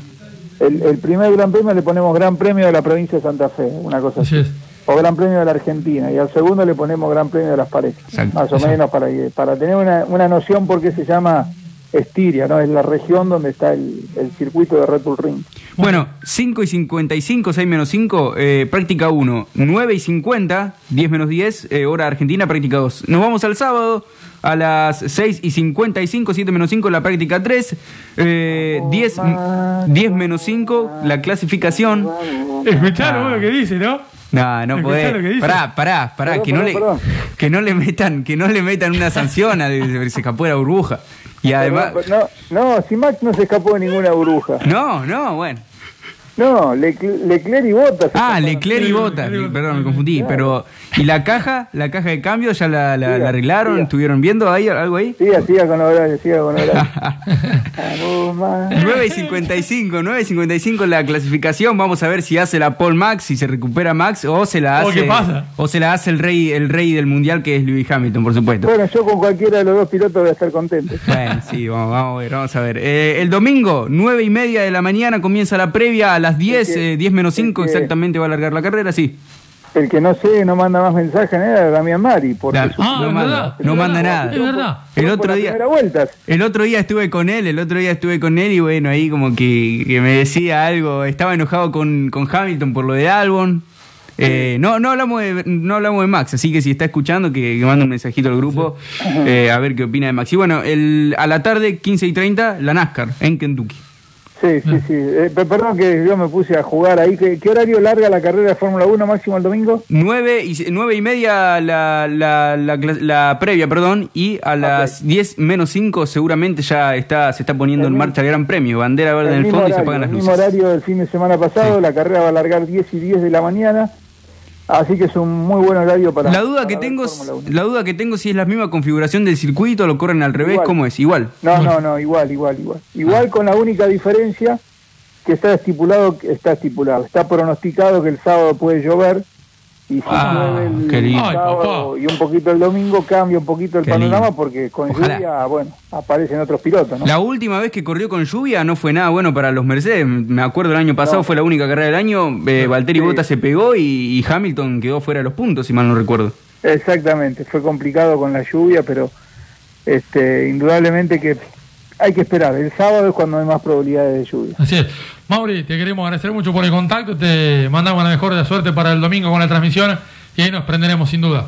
Bueno, bueno, después le voy a pasar al grupo, tengo unas pruebas reveladoras de cuando alguien que yo conozco este era fanático de Max Verstappen, así que en un ratito lo voy a... ¿Quién está hablando? Pará, pará, pará. Pero, Eu, eh, eh, la persona que vos decís, ¿está en el piso conmigo o no? Sí, señor. No, no, no, no, no, no, eso es mentira. Después, y después yo eso te Bueno, lo voy a comprobar, bueno. te lo voy a comprobar. No, nunca, Dale. nunca. Mauri, te mandamos un fuerte abrazo y que tengas un buen fin de semana. Yo, yo era de Kimi, ¿te acordás que yo era de Kimi? Yo era Team sí, Kimi la- Raikkonen. Era un poco de Kimi, un poco de Alonso, después de Hamilton. La Celina era yo más de Alonso, a mi hermana, pero y yo tengo- ahí estábamos yo en la tengo disputa. prueba reveladora de que en No. algún momento era de Verstappen, nada más que no se acuerda. No, mandala, no, no. mandala, mandala. No vale Photoshop, nada de eso, ¿eh? No, no. Bueno, eh, les mando un abrazo grande, gracias y, y bueno, chicos, les, les los extraño mucho, ojalá que pronto puedan andar por las parejas. Hace ya como tres meses que no puedo viajar, este, nosotros acá acá estamos en fase 1, si seguimos así volvemos a fase 0 en cualquier momento. Pero bueno, hay que cuidarse y, y bueno, estar estar en contacto, que eso es muy bueno. Sin duda. Mauri, fuerte abrazo. Bueno chicos, abrazo grandote y que tengan un lindo fin de semana, gracias, chao, chao, chao. Abrazo grande. Ahí estaba, eh, Mauricio Gallardo entonces desde la ciudad de Buenos Aires con lo que tiene que ver con lo que dejó la actividad del fin de semana de la NASCAR también eh, que, que corrió en el autódromo de Austin. Maxi, llegando al final. Sí, exactamente, este fin de semana, como les decía recién, toda la actividad, eh, los horarios en, la, en el Instagram de En Carrera, arroba En Carrera LP, ahí vamos a estar con los horarios de toda la actividad, pero bueno, para decirle rápidamente y repetir, eh, la Fórmula 1 este domingo, 9 y media la previa, y eh, a las 9 y 55 se va a estar largando la carrera 2, el Gran Premio de Estiria en Austria, por la pantalla de ESPN, y a la tarde por la pantalla de Fox Sport 3 con, eh, con Mati, con Damon y con Martín Ponte, la NASCAR en Kentucky a las 3 y media de la tarde. Bien, yo también voy a estar con lo que dejó la actividad, con lo que está la actividad del fin de semana para el karting en las parejas. Informa el Motorclub de las Parejas que la actividad para este fin de semana serán tres días de prueba, donde ya están los turnos totalmente reservados para el fin de semana. Rápidamente les comentamos que tendremos a la Fórmula 1 en Austria, tenemos la NASCAR en Kentucky, tenemos también el turismo carretera virtual por la pantalla de la TV pública a partir eh, de pasar las once y media de la mañana, donde arranca la Copa de Oro para ellos. Es lo que viene el fin de semana. Ma- Maxi, que tengas un buen fin de semana vos también. Buen fin de semana para vos, para toda la audiencia. Eh, recuerden de seguirnos en las redes sociales. Y bueno, el programa a partir de mañana en Spotify y en Google Podcast. Así que si no lo eh, escucharon el día de hoy, lo pueden escuchar en todas las redes sociales. Así Exactamente. Que nos vemos Y en cualquier momento, sin duda, eh. Por supuesto. Y nos vemos el jueves que viene. Nos vemos el jueves que viene. Le mando un fuerte abrazo a mi prima Maggie, que justamente cumple en el día de hoy. Para ella fue dedicada esta transmisión en el día jueves. Chau, buen fin de semana. Chau, chau. Para todos. Aquí estamos en el programa número 20 ya de En Carrera con eh, lo que dejó la actividad internacional, eh, lo que tuvo que ver también con el plano nacional, con las carreras virtuales y demás en el plano internacional, donde la Fórmula 1 corrió su segunda temporada, de la segunda fecha del campeonato en el autódromo de la ciudad de, de Austria, donde fue la primera en el mismo escenario, la segunda se hizo en Austria y demás. También hay muchas eh, chances, Maxi, también de que tengamos eh, Hungría, eh, una carrera peleada, apretada, como la que fue la de Austria justamente. Y ya te saludo, Maxi. Buenas tardes, bienvenido en carrera. Programa número 20, tendremos un pramón, como decías. Pablito Viñoni nos da la posibilidad de estar con él. Y también nos da la posibilidad eh, Luciano Iriondo, jefe de prensa del Turismo Nacional, para que nos cuente cómo están preparándose de acuerdo a lo que hemos visto en últimas informaciones. ¿Te acordás que te comentaba de que había chance de que el TN eh, haga un campeonato corto, haga en eh, una parte del campeonato fechas eh, dobles. Eso también se lo vamos a estar consultando a justamente Luciano Irondo, jefe de prensa oficial del Turismo Nacional. Maxi, buenas tardes. Buenas tardes, Alfred, para vos y para toda la audiencia. Bueno, contento de estar otro jueves más acá. Eh, pasaron muchas cosas el fin de semana, puntualmente con la Fórmula 1 y la NASCAR. Te cuento los títulos que, de lo que vamos a estar A ver, hablando a en el día de ver. La Fórmula 1 corrió el Gran Premio de Estiria, la segunda carrera eh, justamente en el, Red Bull Ring de Spielberg de Austria. Y Hamilton aplastó, tuvo un fin de semana brillante el, eh, el piloto de Mercedes. Sebastián Vettel a un paso de Aston Martin. ¿Quién, lo, ¿Quién le dejará el lugar a Vettel? Checo Pérez, Lance Stroll, ahí también ¿Qué- hay mucha polémica con eso. Realmente, realmente, Maxi, fíjate vos, eh, qué pregunta que nos toca hacernos, porque una situación difícil la que, la que tenemos de, para analizar. Porque vos fíjate, eh, es como si pasaría lo mismo con un piloto de Argentina. O sea, el análisis que nos va a tocar hacer. Porque vos fíjate, Vettel, Aston Martin y andás a ver con qué equipo se encuentra, con qué estructura se encuentra en Aston Martin. También vos decías de Vettel, Aston Martin y no nos olvidemos de Williams, De eh, Williams, Racing, exactamente. que Confirmó también a confirmó a sus pilotos. Sí, sí, lo tengo acá en los títulos. Williams confirmó a sus dos pilotos para 2021. En un ratito les vamos a contar quiénes son y cómo, en qué condiciones se firmaron los contratos y estaremos con la previa del Gran Premio de Hungría. También estaremos con lo que pasó anoche en NASCAR en la carrera de las estrellas y lo que va a pasar este domingo en Texas y por supuesto con la previa del MotoGP que arranca este fin de semana en Jerez. Eh, en Jerez de la Frontera, así que vamos a tener un lindo fin de semana también para disfrutar. Vamos a tener NASCAR, Fórmula 1 y MotoGP. Así que hace mucho que no teníamos un fin de semana tan cargado. Y bueno, por supuesto, como vos decías recién, vamos a hablar de todo lo que pasa en la Fórmula 1 con, con Pablo Viñone, cómo, cómo se va a dar el protocolo en Hungría y cómo ve la carrera de este fin de semana, pero también vamos a repasar lo que pasó en el Gran Premio de Astra, en el Gran Premio de Estir y bueno, también, eh, como decías, vamos a tener notas nacionales y, donde le vamos a preguntar porque parece que la- las categorías nacionales arrancan en agosto, así que vamos a ver cómo, cómo va eso, el TC en Rosario puede ser, ¿no? Bueno, mira, eh, Turismo Carretera ya tiene una fecha eh, estimada eh, para, para su retorno a las pistas. Puede llegar a ser, ya es Rosario. En un ratito te voy a tirar cuáles van a ser las fechas y los escenarios que va a visitar el TC dependiendo de que no tengan el sistema del COVID-19. ¿Te parece? Dale.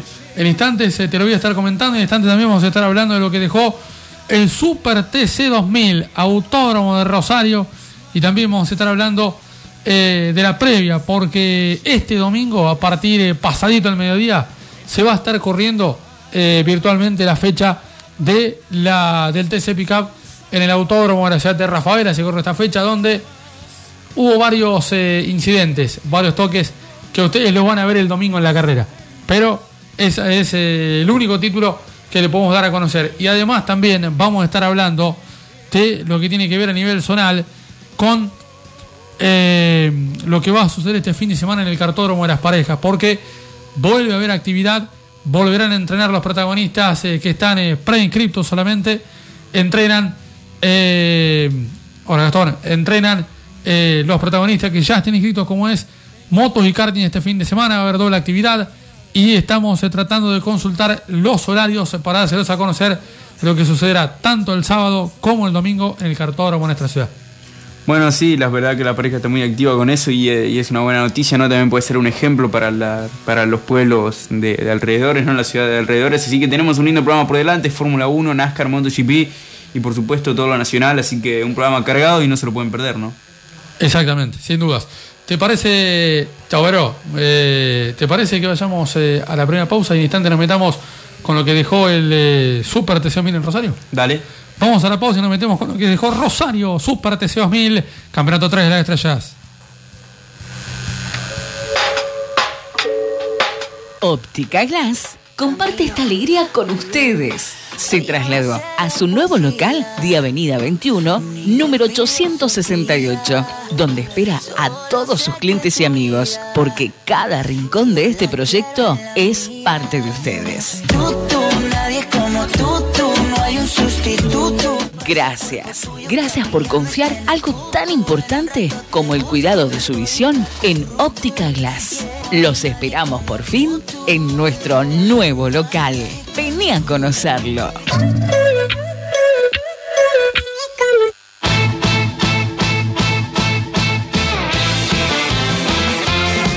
Bucolini, Sociedad Anónima. Materiales para la construcción. Tenemos todo para que arranques a construir tu casa desde un principio. Somos distribuidor oficial Loma Negra. Trabajamos con primeras marcas y líderes de la construcción. Incorporamos bolsón de arena y piedra para mayor comodidad y limpieza en tu obra. Aceptamos todas las tarjetas. Seguinos en Instagram y Facebook. Bucolini, Sociedad Anónima.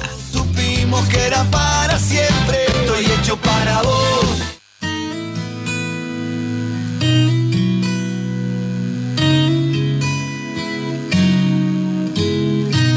Las mejores frutas y verduras están en Mini Mercado en Mafran de Mónica Ullúa en calle 26 417. Frutas y verduras directas del mercado. Lleva a tu mesa nuestra especialidad, las bandejas de lechuga, mixtas, todas cortadas y picadas. También las bandejas con verduras servidas. Además, todo en almacén, milanesas supremas, chorizos, hamburguesas, pan, facturas y cargas virtuales. Todo esto y mucho más en Mini Mercado Emma Fran de Mónica Ullúa en calle 26 417. Hace tu reserva llamando al 153 49 346. En JM Perazzi e Hijos seguimos trabajando para vos. Quédate en casa, nosotros te lo llevamos. Visita nuestras redes sociales, Instagram y Facebook. JM Perazzi e Hijos, también por mensaje o WhatsApp a los teléfonos 3471-571-416 o 3471-682-594. Además, también hacemos reparto en la zona. JM Perazzi e Hijos te dice, quédate en casa. JM Perazzi. Las Rosas. Combo. Oferta de temporada. Motosierra MS 180 más motor, más aceite para motor y aceite para cadena de regalo. 12 o 18 cuotas sin interés. Visítanos en nuestro Instagram y Facebook JM Perazzi. Pollería La Salteña. Pollos, supremas de pechuga y patamuslo, arrollados, hamburguesas, trozado, con y sin condimentos, filet de pechuga y patamuslo, alitas, patamuslo y pechuga ricina rebozada. Vení a conocer nuestros productos frescos y de muy buena calidad. Pollería La Salteña, en calle 8 y avenida 21, pegadito a la verdulería Dante.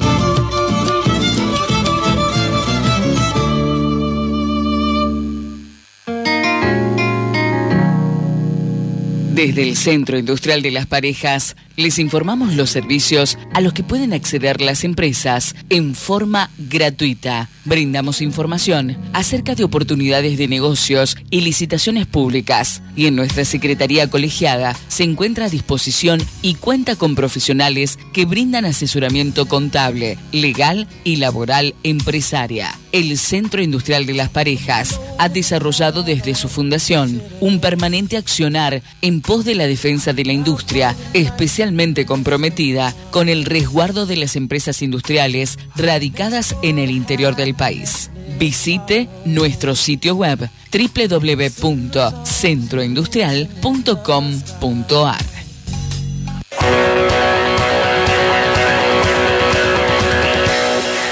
Bien amigos, eh, vamos a ir con lo que dejó el Super TC2000 virtual, corrió en Rosario y además, ¿sabes algo Maxi? Fue un carrerón, fue un carrerón porque pelearon entre Diego Azar, pelearon entre Agustín Canapino y además fue quien eh, se quedó con la clasificación del campeonato del Super TC2000, fecha del campeonato de las Estrellas 3, donde Canapino logró el uno en Rosario, la carrera final la ganó Canapino, segundo Azar, tercero Rosso, cuarto Facundo Arduzo, quinto Franco Vivian, sexto Pernilla, séptimo Risati, octavo Mogia, noveno Persia y décimo quien debutaba Carlos Cacabueno. ¿Te acordás que lo destacábamos con, con Damon justamente el jueves pasado donde hablábamos del debut de Kaká? Y fíjate vos, qué buen debut que metió Kaká. Décimo bueno, lugar, destacable es- me parece. Es un pilotazo, no, no, no, no lo tenía tanto en simulador, pero bueno, sí, ya se va a ir acostumbrando también. eh. Él conoce la categoría, pero bueno, él vivió otro, otro momento diferente de la categoría. Él llegó a correr cuando ya estaba el Super TC 2000. Eh, no, no, corrí- eh, claro, lo había hecho una Sí. vez con el, el Radical. Sí, sí, lo hizo. Con el Cor- Radical. cor- llegó a correr el nuevo Super TC 2000, pero bueno, esta, la parte de turbo no Así la es. conoce y bueno, menos en simulador, obviamente, que es completamente distinto, pero ojalá que alguna vez acá pueda volver a correr en el mundo real, ¿no? En Sin duda. Sin duda. Además, Kaká, un- uno de los mejores pilotos de la República de, de Brasil. Y además, no solamente eso, Brasil tuvo en el eh, turismo de carretera eh, a mm, piloto brasileño participando eh, en el campeonato. Eh, ¿En el virtual? En el virtual. eh, uno de los brasileños también participó del campeonato del turismo, de turismo carretera, donde fue en Buenos Aires, que había sido con carrera de recarga de combustible.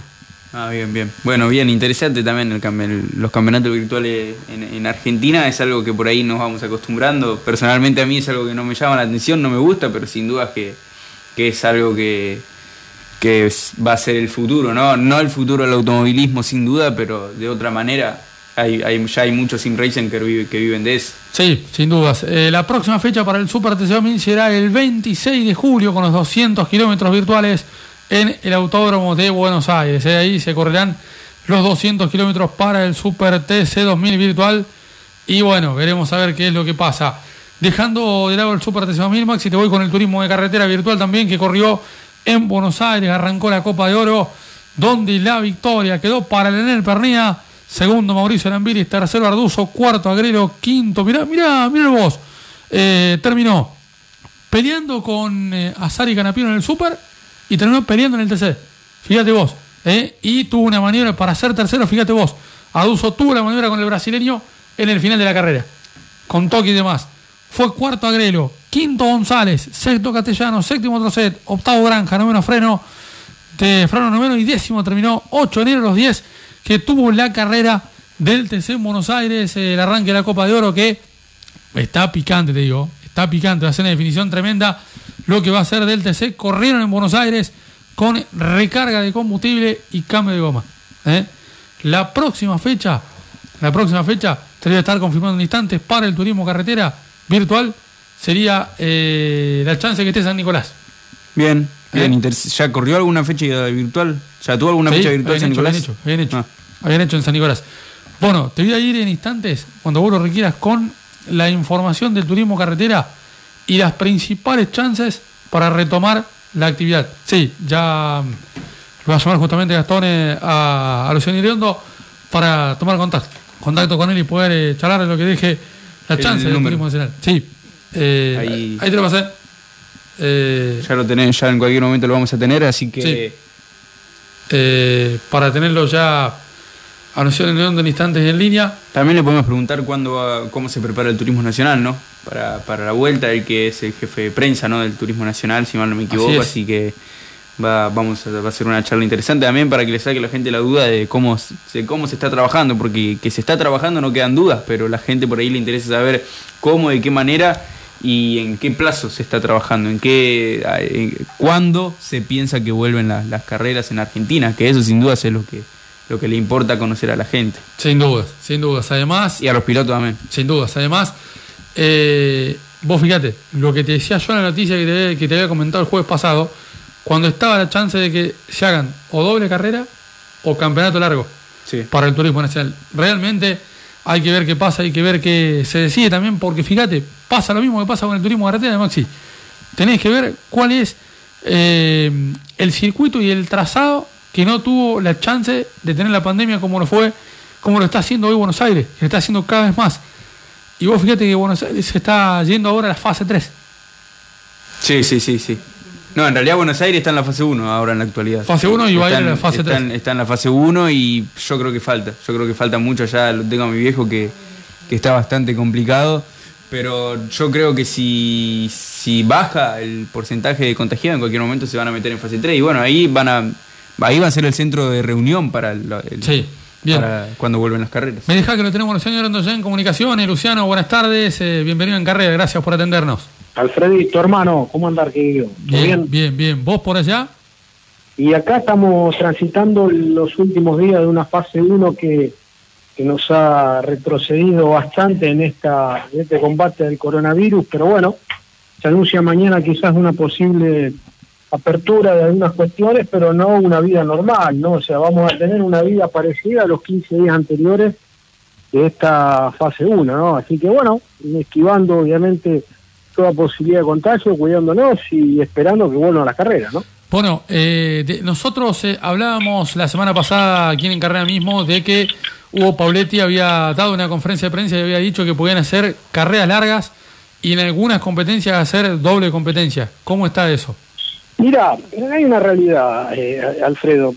Si uno analiza la situación, eh, uno trata de, ser lo más expeditivo posible al solo efecto de, de- de poder dar una respuesta certera, la cual depende del ministro de Salud. O sea, que es hoy la única persona que en la República Argentina puede confirmar el regreso del automovilismo es el ministro de Salud, Inés González García, porque legalmente es la autoridad que puede habilitar la realización de actividades. Exactamente. ¿sí? Eh, en nuestro caso, nosotros el reglamento lo que nos dice es que con un mínimo de ocho carreras, ocho pruebas finales, podemos realizar un campeonato y darle validez. Exacto. Nosotros de las 12 fechas que teníamos pactado hemos podido realizar solo dos y ya hemos perdido tres. Exacto. Sí, perdimos el mes de abril, el mes de mayo, el mes de junio, perderemos el mes de julio, que ya lo perdimos, ya perdimos cuatro carreras, ya tendríamos que estar en mitad de año. Exacto. Eh, por lo tanto, es probable que si en agosto o septiembre, yo creo que para el TN va a ser septiembre, se reactiven las competencias de automovilismo, Sí. es muy probable que el Campeonato de Turismo Nacional trate de terminarse con un mínimo de ocho fechas para poder tener esa posibilidad de un campeón este año. Porque ¿qué pasa? Si nosotros estiramos la realización del campeonato, que se puede hacer también al año que viene, indirectamente estamos afectando la realización del próximo año. Claro. Y la idea no complicarse más, Alfredo, porque ya esta situación es por demás complicada y no le podemos traer más complicaciones a la complicación. Exacto. Entonces, estamos en dos posibilidades. O, o definimos el campeonato con ocho fechas y, y se definirá un campeón, o en su defecto se estira el campeonato hasta diciembre del año que viene, quedando un campeonato de 18 fechas, algo anormal. Sí. Que, es, que es una posibilidad, pero creo que de las dos no es la que tiene tanta fuerza, ¿no? Exacto. Maxi. Luciano, te saluda Máximo Gallardo. Te quería preguntar eh, si en el caso de que Argentina tenga un rebrote y esto se complique más de lo que está ya en este momento, o Dios quiera que no, que, que- que la situación se calme tarde o temprano y podamos volver a tener las carreras, pero si es que pasa, eh, ¿se piensa en, en suspender directamente el campeonato, un campeonato anulado, o el año que viene está la posibilidad de que, se, de que comience la temporada, en el caso del turismo nacional, contando en los puntos las dos primeras fechas de este año? Mira, nosotros, una de las posibilidades, eh, que es un poco lo que venía de la, de la pregunta anterior, es hacer eh, un campeonato eh, anual de dos temporadas, ¿sí? Que no son completas, porque acá estamos, mm, transitamos mm, apenas una pequeña parte del campeonato, ni siquiera hicimos la- el primer tercio del mismo. Eh, puede ser una posibilidad, sí, pero también la realidad, acá hay una estructura financiera y económica que hoy no es productiva hace ya 120 días. Y esa situación, lógicamente, no se puede estirar más en el tiempo, ¿sí? Porque eh, corre serio riesgo de que la actividad desaparezca, ¿sí? Porque los talleres no van a poder continuar eh, con sus actividades, porque obviamente hay pilotos que viven del automovilismo y que tendrán que buscar otras alternativas.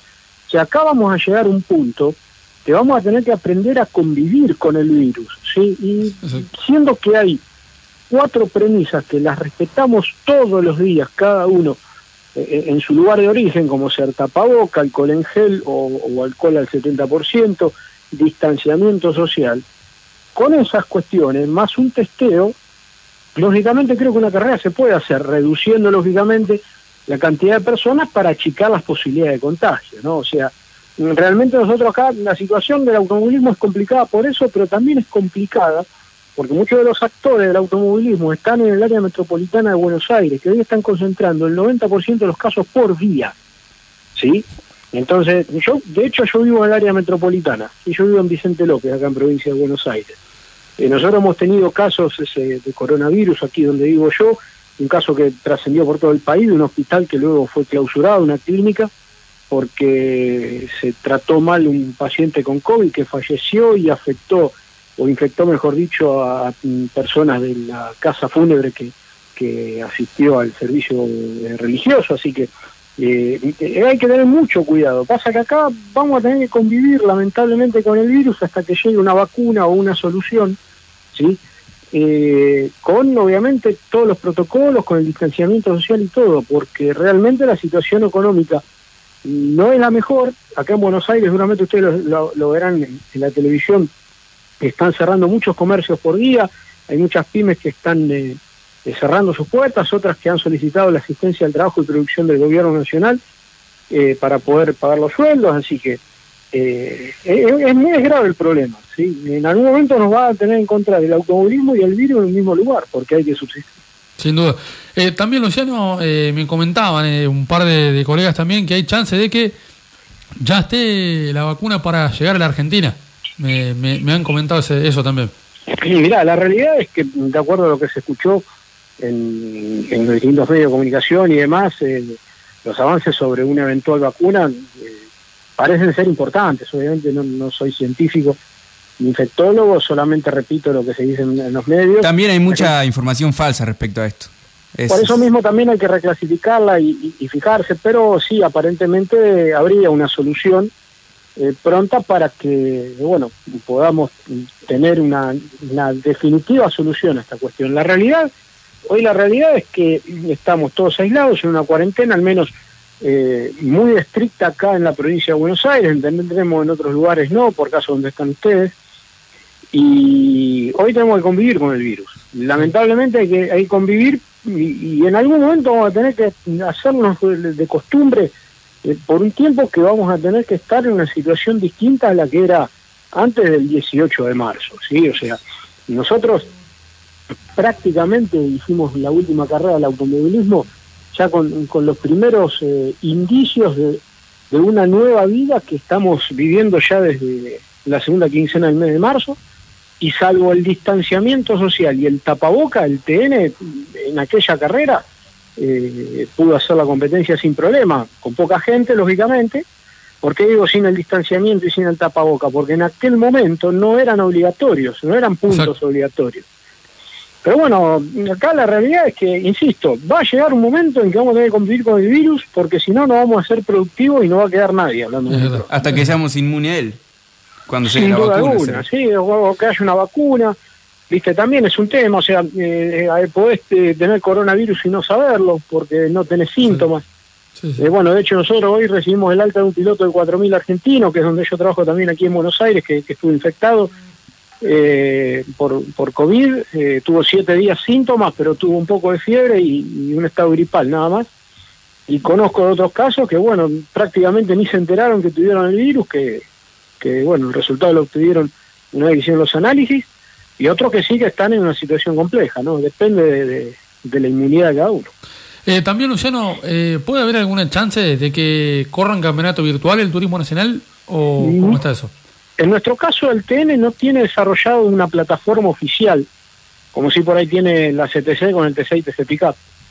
Sí, nosotros no, no habíamos desarrollado una plataforma digital en este momento y obviamente por las cuestiones eh, lógicas no, no, no, es tiempo de hacerlo, pero sí una de las cuestiones que vamos a hablar en algún momento apenas podamos tener una normalidad es poder hacer un campeonato virtual de TN, quizás fuera de esta época de pandemia, pero más que nada para fidelizar con, con nuestros seguidores y poder tener eh, un poco más de llegada ¿no? a- a- al público que, que en esta primera etapa al regreso al automovilismo va a tener que seguir al, al deporte lógicamente desde otro punto, ¿no? No va a poder ir al autódromo creo que por un tiempo. Entonces la idea por ahí es fidelizar de ese modo, de eso, bueno, se, se está trabajando y estudiando tal cuestión.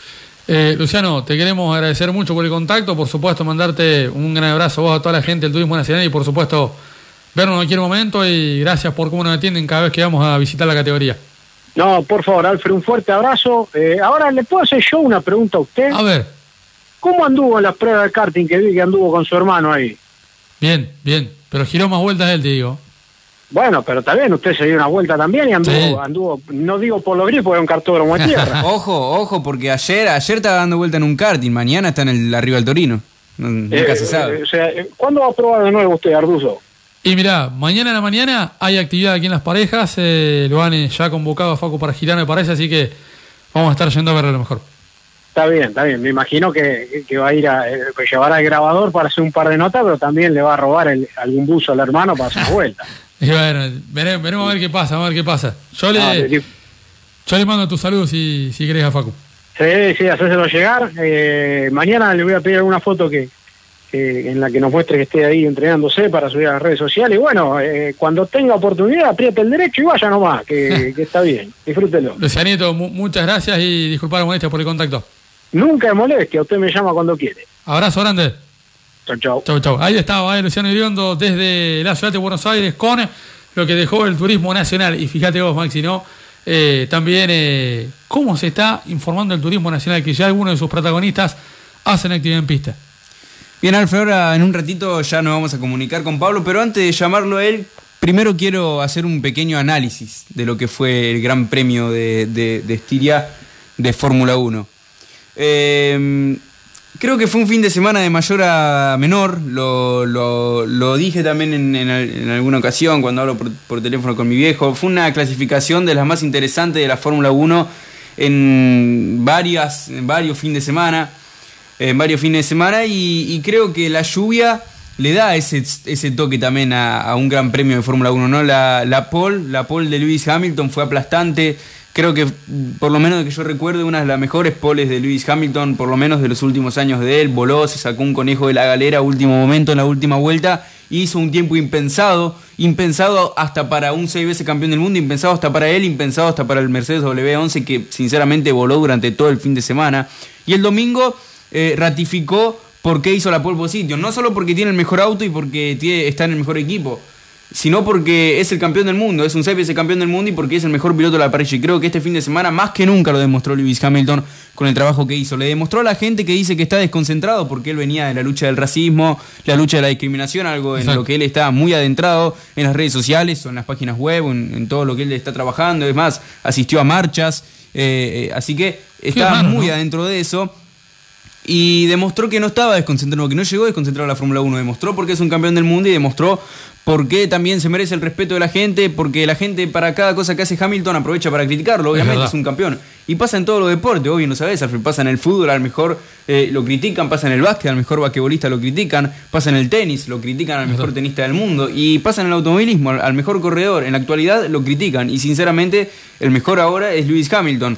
Y es una lástima que sea el más criticado de la parrilla porque lo que demostró el fin de semana, seas o no, seas anti-Hamilton o, o, seas fanático de él, eh, es para considerarse porque sinceramente hoy Hamilton es el mejor piloto del mundo y el domingo hizo un trabajo, no cometió un solo error, Alfred, sinceramente. Pero bueno, también hay que tener en cuenta que hay pilotos que vienen tratando de escalar experiencia como la tiene Hamilton. Vos fíjate, eh, Norris, eh, Ocon, ellos vienen buscando tener experiencia dentro de la máxima categoría. ¿Y quién, y quién les dice que pueden llegar a ese nivel. Sí, por supuesto, hay muchos. Pierre Gasly, eh, hay un montón, hay un montón de pilotos. Eh, George Russell, Nicolás Latifi. Eh, hay un montonazo de pilotos que, que, tienen un, talento enorme y es bueno que estén en la Fórmula 1 porque al mismo tiempo aprenden del mejor que hoy en, día, hoy en día es Luis Hamilton. Bueno, Alfred, como te decía, ganó la carrera del domingo, un carrerón se hizo Luis Hamilton.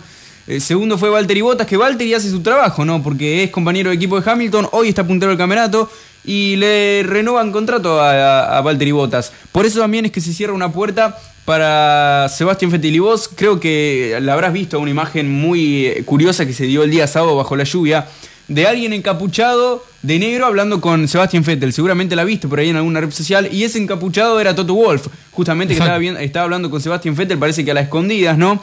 Eh, en, en, el día sábado luego de la clasificación. Y yo creo que le estaba diciendo que le iban a renovar a Valtteri Bottas, porque obviamente son los dos alemanes, eh, son, es, es, es, Vettel es alemán, tiene un gran cariño obviamente por Mercedes, Toto Wolf él le tiene un gran respeto también, es un cuatro veces campeón del mundo y yo creo que lo que le estaba diciendo era eso, porque Fettel, por más de que siempre se negó o nunca habló tan al respecto de eso, creo que él tenía una, una esperanza de que pueda llegar a Mercedes. Pero bueno, eh, Valtteri Bota también se lo merece, primero en el Gran Premio de Austria, segundo en el Gran Premio de Estiria, puntero del campeonato, hizo su trabajo y bueno, eso le está dando sus frutos y, y es la realidad.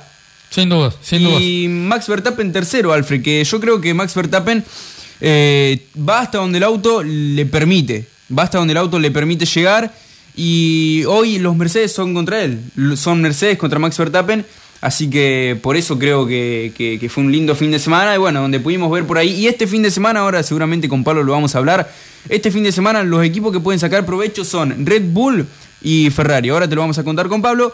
Y, Mercedes tiene a Luis Hamilton que ganó siete veces en un día. Así que va a ser un fin de semana peleado. Y si llueve, en, Budapest hace mucho calor, como lo sabemos, pero cada tanto cae alguna lluvia. Como 2006, que, recuerdo, o algunos otros grandes premios que, que, llovió en Hungría. Así que le puede dar algo especial este fin de semana. Mira, eh, te estaba buscando justamente la información que te comentaba hoy cuando veníamos para el estudio de, de, de Hungría, de la Fórmula 1, donde, ¿qué te parece lo que le pueden realizar a los protagonistas eh, con el protocolo y demás, se hacen el abandono del mismo en la carrera. Sí, exactamente, 1.500 euros eh, de, de, multa. eh, y pueden llegar a estar presos en, en una cárcel que en una mini cárcel se podría decir que se armó Hungría. Mirá, O- te- yo no sé si es verdad. justamente Yo no sé si es verdad, pero es por lo menos lo que dijo Hungría es eso. Eh, Hungría dijo eso, que el que rompía las reglas, el que salía del circuito, lo encerraban adentro del circuito, ¿no? Eh, pero bueno, yo creo que fue eso fue más. Yo creo que no va a pasar nada. Eh, obviamente puede llegar a pasar si alguno piloto rompe la, la- la burbuja, como pasó la semana pasada con Valtteri Bottas y con Charles Leclerc, que se fueron a Mónaco en pleno Styrian GP. eh, un día antes de que comience la actividad el día viernes, así que bueno, nada, yo creo que es un, más que es una es un llamado de atención eh, más del lado humorístico. Lo- no me imagino a un Lewis Hamilton, a un Valtteri Bottas, a un Charles Leclerc presos en Hungría. Eso no me lo imagino, pero bueno, Ah, puede llegar- los 1.500 los Pero voy- 1.500 euros, eso sí es verdad. eh, Pero, pero vos, vos mirá la, la- la casita que armaron. Sí. La casita que armaron. eh, para Está el nombre de Norris y el nombre de Verstappen. Y bueno, tienen que tener cuidado, tienen que Eh, tener cuidado. Eso quiere decir que están mirados bajo la lupa. Y están, están ahí, están ahí. Vamos a ver qué puede llegar a pasar. Llamalo nomás, Gastón, a, a Pablo, así vamos hablando con él un poquito. Pero bueno, Alfred, como te decía, fue un lindo fin de semana. Eh, como te decía, fue un fin de semana de mayor a menor. La carrera fue, se planchó, de, alguna manera para decirlo, porque Lewis Hamilton lideró de principio a fin, excepto ese bache entre el, eh, cuando paró a boxes, pero lideró Max eh, Valtteri Bottas. Luego, cuando Valtteri entró nuevamente a cambiar neumáticos, Luis recuperó la punta y ahí no cometió un solo error el campeón, así que creo que está demostrando porque es un campeón como lo hace todos los fines de semana, pero bueno, sin dudas, sin dudas que es el mejor piloto hoy en día del mundo y de la Fórmula 1, por supuesto, también, así que vamos a ver qué puede llegar a pasar este fin de semana, ¿no? Exactamente. También hay que tener en cuenta que eh, está la chance de buscar eh, nuevos caminos en la Fórmula 1. Fíjate vos. ¿Sabes quién va a ganar para mí este fin de semana? ¿Quién? No va a ganar Hamilton. No gana Hamilton. No gana Bottas. No gana Botas. Ah, Mercedes descartado. Descartado. ¿Ferrari? Ferrari sí. Y mire, ¿Cuál de los dos? Y tengo la chance de, de votos compartida entre Leclerc y Vettel. Leclerc y Vettel. Sí, me la juego por Vettel. Puede estar complicado. Ahora yo te voy a contar, puede sacar un provecho a Ferrari, pero bueno, yo no creo que mejore. Yo sinceramente no creo que Ojo, mejoren. eh, ojo, es mi voto personal. Eh. Sí, sí, puede ser tu voto, sí, sí, sin duda, es, es tu opinión, ¿no? Pero bueno, Ferrari viene de mal en peor. La, la semana pasada se chocaron en la primera vuelta, Sí. abandonaron los dos coches, vienen en una nube Yo- negra, pero si mejoran este fin de semana, que pueden sacar provecho. Y ojo lo que puede pasar con Matías Binotto. Eh. Sí, vamos a ver, Ojo, porque eh. Matías Binotto está en la cuerda floja también. Ojo, está complicado eh, lo que puede pasar con Matías Binotto, que eh, tiene ya suena su reemplazante. Es así, ¿no? Eh, ya ¿Cómo? suena su reemplazante para Matías Binotto. Y puede ser, hay algunos que lo piden nuevamente a Rivavena y otros que piden que se quede, pero la, la gran mayoría pide que se vaya. No piden un- a, a alguien específico, pero sí Bien. piden que se vaya. Bien, te comento que Colcar presenta esta nota, dale vos, eh, yo después de salud. Pablo, buenas tardes, ¿cómo te va? ¿Estás ahí? Hola chicos, ¿cómo andan? ¿Cómo están? Bien. Bien, bien, bien, Hola, Paulito, contentos. buenas tardes. Hola viejo, ¿cómo andan? ¿Todo Bien, bien? bien, bien. ¿Vos? Bien, bien, por suerte bien, gracias. Bueno, hablábamos recién con Maxi de las distintas eh, partes que tiene la Fórmula 1 en, su, en sus polémicas, de lo que dejó la carrera anterior, de lo que viene ahora Hungría este fin de semana. ¿Cómo, Sí. cómo lo ves? Bueno, me parece que tenemos una, una linda oportunidad, una linda perspectiva, porque eh, vimos dos carreras en el mismo circuito, ¿no? Donde, donde las cosas se acomodaron de, de una manera y, cambiaron poco para la segunda carrera, ¿no? Este, más allá de que, por ejemplo, Ferrari haya pasado un podio al desastre, eh, después en general todos los equipos este, funcionaron igual, ¿no? Red Bull venía para, para estar segundo, tercero la primera carrera, tuvo sus problemas mecánicos y, así después llegó en la, en la segunda carrera. Lo Hungría cambia mucho porque, em- por empezar, es un circuito a nivel del mar. Tiene cuatro o cinco curvas más que el circuito de Austria. Em, Gran carga ¿por qué te- aerodinámica. Sí, sí, cambia, por supuesto, se necesita mucha más downforce para andar ahí. No es necesaria tanta, poten- tanta la potencia, no joroba tanto la resistencia al avance, con lo cual Ferrari podría tener un mejor resultado. Y, y piensen que los dos circuitos tienen eh, más o menos 4.300 metros. 4.318 tiene Austria, 4.381 tiene Hungría, o sea, básicamente lo mismo, pero en Austria la pole es minuto 3 en piso seco y en Hungría la pole es minuto 14, es decir, hay 11 segundos de diferencia para más o menos la misma distancia. Esto, esto te habla un poco de cómo caen las velocidades. eh, en, Austria se usa eh, el 60% de la vuelta, vas con el acelerador, acelerador a fondo, y en Hungría no llega al 50%. O sea, ahí tenés bastante diferencia, ¿no? Y, y la verdad es que mm, nos- en un momento creo que nos acostumbramos a pensar que íbamos a ver todo el campeonato en Austria, ¿no? Porque una carrera, otra, y parecía que esta tercera también, pero no, cambia el panorama y eso da un poquito más de, de, de oxígeno. Y esto está bueno porque Mercedes ahora tiembla un poco por lo que pueda hacer Red Bull en Hungría, que yo creo que están, bueno, eh, tratando de generar cierto interés, pero ciertamente eh, tendría que andar un poquito más también Red Bull en Hungría. Pablo, eh, ahora vamos a hablar de, de lo que puede llegar a pasar en Hungría, pero primero quiero, quiero irme al, al Gran Premio de Estiria. Yo recién comentaba, hacía un pequeño análisis de lo que fue el, el Gran Premio y decía que Lewis Hamilton todos los fines de semana, todos los años demuestra por qué para mí es el mejor piloto de la actualidad. No, no, no sé qué opinás vos, pero creo que el día sábado eh, fue con bronca hacer la pole position, la, necesitaba y se sacó un conejo de la galera, nadie lo esperaba. Esa última vuelta que voló, sinceramente, y más allá de que tiene obviamente el mejor auto y está en el mejor equipo que hoy en día es Mercedes, pero demuestra que el talento lo tiene. Y eso es lo que la gente lo cuestiona mucho por ser el campeón del mundo, pero el talento lo tiene y es el mejor, sin dudas. Sí, yo creo que la gente que lo cuestiona no termina de entender qué es lo que está pasando, ¿no? Porque el que sigue las carreras muy de cerca y está al tanto de todo lo que pasa, que tiene que rendirse ante el talento. Hamilton es claramente el mejor piloto de la Fórmula 1 actual. Eh, Verstappen es el segundo, pero le falta para alcanzar al inglés y cada vez que puede, eh, Hamilton lo demuestra. La, verdad que la vuelta que hizo de pole position eh, fue una obra de arte y va a quedar eh, como un clásico. Es cierto que fue más lenta que la, que la vuelta de la Q2, pero también había llovido mucho, eh, mucho más en esa, en esa, en esa última parte. Y la verdad que cuando vos lo comparás contra, contra el piloto que tenía el mismo auto y que además era puntero del campeonato y venía dejando la carrera anterior y le sacó casi un segundo y medio con el mismo auto. Eh, esa- esas cosas no pueden eh, contarse como excepciones, ¿no? Viste, cuando uno hace estadística, los ejemplos más extremos los saca para tener mejor, mejor idea de lo que está pasando. Yo creo que en este caso no hay que sacarlo esto de la ecuación porque, porque la verdad que fue extraordinario. Y eh, cuando veas el onboard, eh, más, más allá de lo que uno miraba de las manos y cómo manejaba, lo, lo que fascinaba era escuchar el volante, el, escuchar el ruido del motor y darse cuenta cómo iba acariciando el acelerador, cómo, iba lo, cómo lo iba manejando, eh, y eso solamente lo hacen este, de- determinados pilotos. El, el otro día eh, me trabó una discusión absurda con alguien que me decía, bueno, pero si Hamilton va a un equipo de, de medio pelo, no hace ganar el auto, y por lo tanto no es tan bueno. Yo creo que si va a un equipo de medio pelo, cualquier piloto no lo hace ganar. Este, Pero Hamilton cuestión no es cualquiera. eh, Claro, y la cuestión es, claro, la cuestión es, ¿qué pasa cuando qué pasa cuando llegan al, al- al auto de máximo rendimiento? Eh, voy para atrás, rápidamente. A mí siempre me gustó Jim Clark. Para mí fue el mejor piloto de toda la historia, ponele, este, ahí con. Y Jim Clark corría Fórmula 1, Fórmula 2 y otras categorías también, era otra época. Eh, y en Fórmula 2 ganaba y perdía. Y en otras categorías ganaba y perdía. ¿Por qué? Porque con menos caballos había tipos que podían hacer lo mismo que él y a veces podían hacer un poco mejor. Pero a medida que iban ascendiendo la escala, él se transformaba en imbatible porque con más caballos y más potencia para domar, no había tipo que pudieran hacer lo que hacía él. ¿Se entiende? Con Hamilton pasa lo mismo, con cualquier grande pasa lo mismo.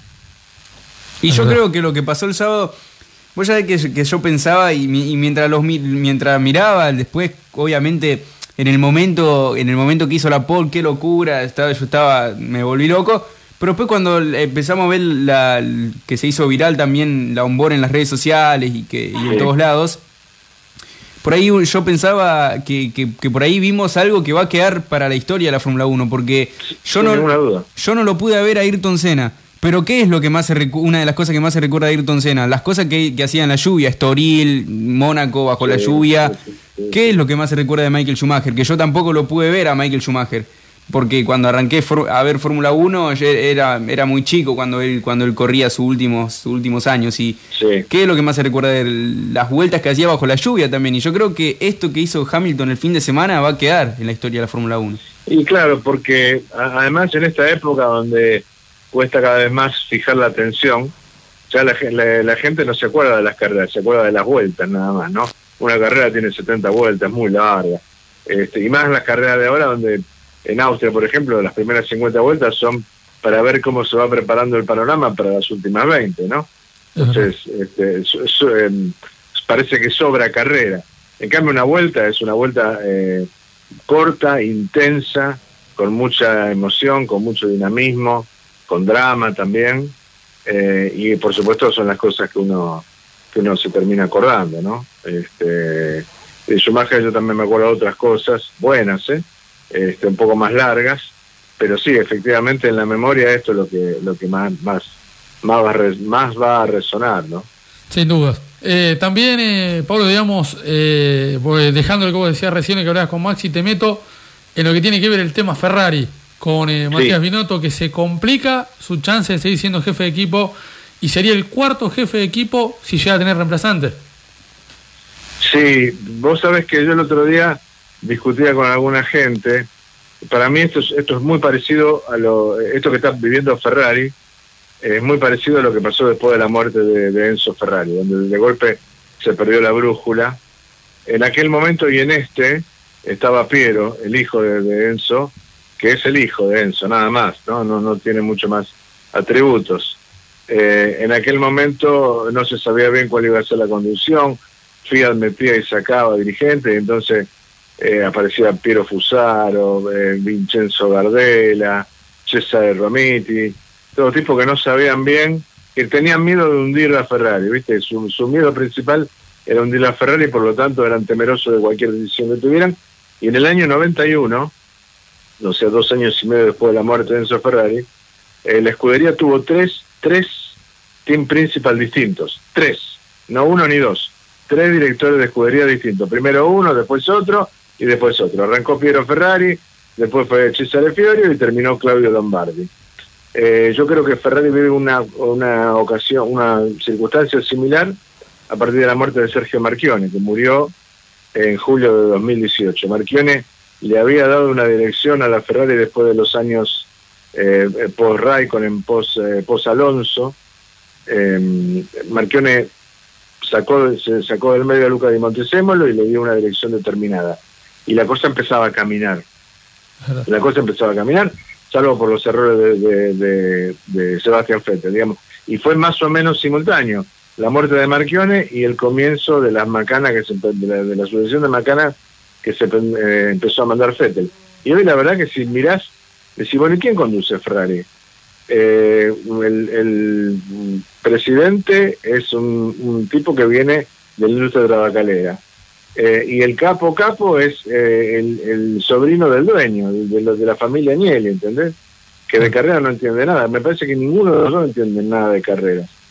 Y entonces se arma una especie de... Inclusive pensá, eh, se dice que si lo sacan a Binotto lo traen a Antonino Coletta, Exacto. que es el, el, team manager de la división de Gran Turismo. ¿Qué tiene que ver la división de Gran Turismo Rarísimo. con Fórmula 1? ¿no? Rarísimo, ¿no? ¿Qué tiene que ver? Claro, es que no hay otro. Yo digo, yo digo que mm, Ferrari está en una crisis muy profunda, que, y que no vuelva, va... que vuelva Rivabene, no es una No, arriba, arriba Ben está jubilado. Ah, ya está. Arriba está, está jubilado ha dejado, Arribavene ha dejado mucha, eh, mucho resquemor en mucha gente de adentro, porque todo el mundo dice que era bueno, comparándolo con otros los resultados eran buenos. Sabés que adentro dejó mucha bomba, tiró mucha bomba, causó mucho, no digo daño, causó mucho resquemor en su trato con la gente y no sé si una vuelta este, de, de sería lo mejor. Porque además me parece que no es una cuestión de nombres eh, Maxi, Alfredo, no, no es una cuestión de nombre, me parece que es una cuestión de una crisis técnica muy impresionante y creo que han, han encarado un camino doloroso, pero que es el único que me parece que tiene solución, que es olvidarse ya de este año y, y pensar no ya en el año que viene, porque el año que viene se van a usar este mismo auto, pensar en 2022, me parece que va a ir por ahí, por eso se, por eso se sacaron de encima a Fettel, por eso contrataron a Sainz, que es un tipo más bien tranquilo. Eh, en Ferrari es difícil eh, trabajar un año y medio sin, sin poder prometer resultados. y más después de haber pegado en el palo tan, tantas veces seguidas, ¿no? Pero se me ocurre que en este momento eh, es la única, la única solución. Sobre todo porque la, la pifiaron muy groseramente con el tema del motor y de eso no se sale fácil, ¿eh? No, sí.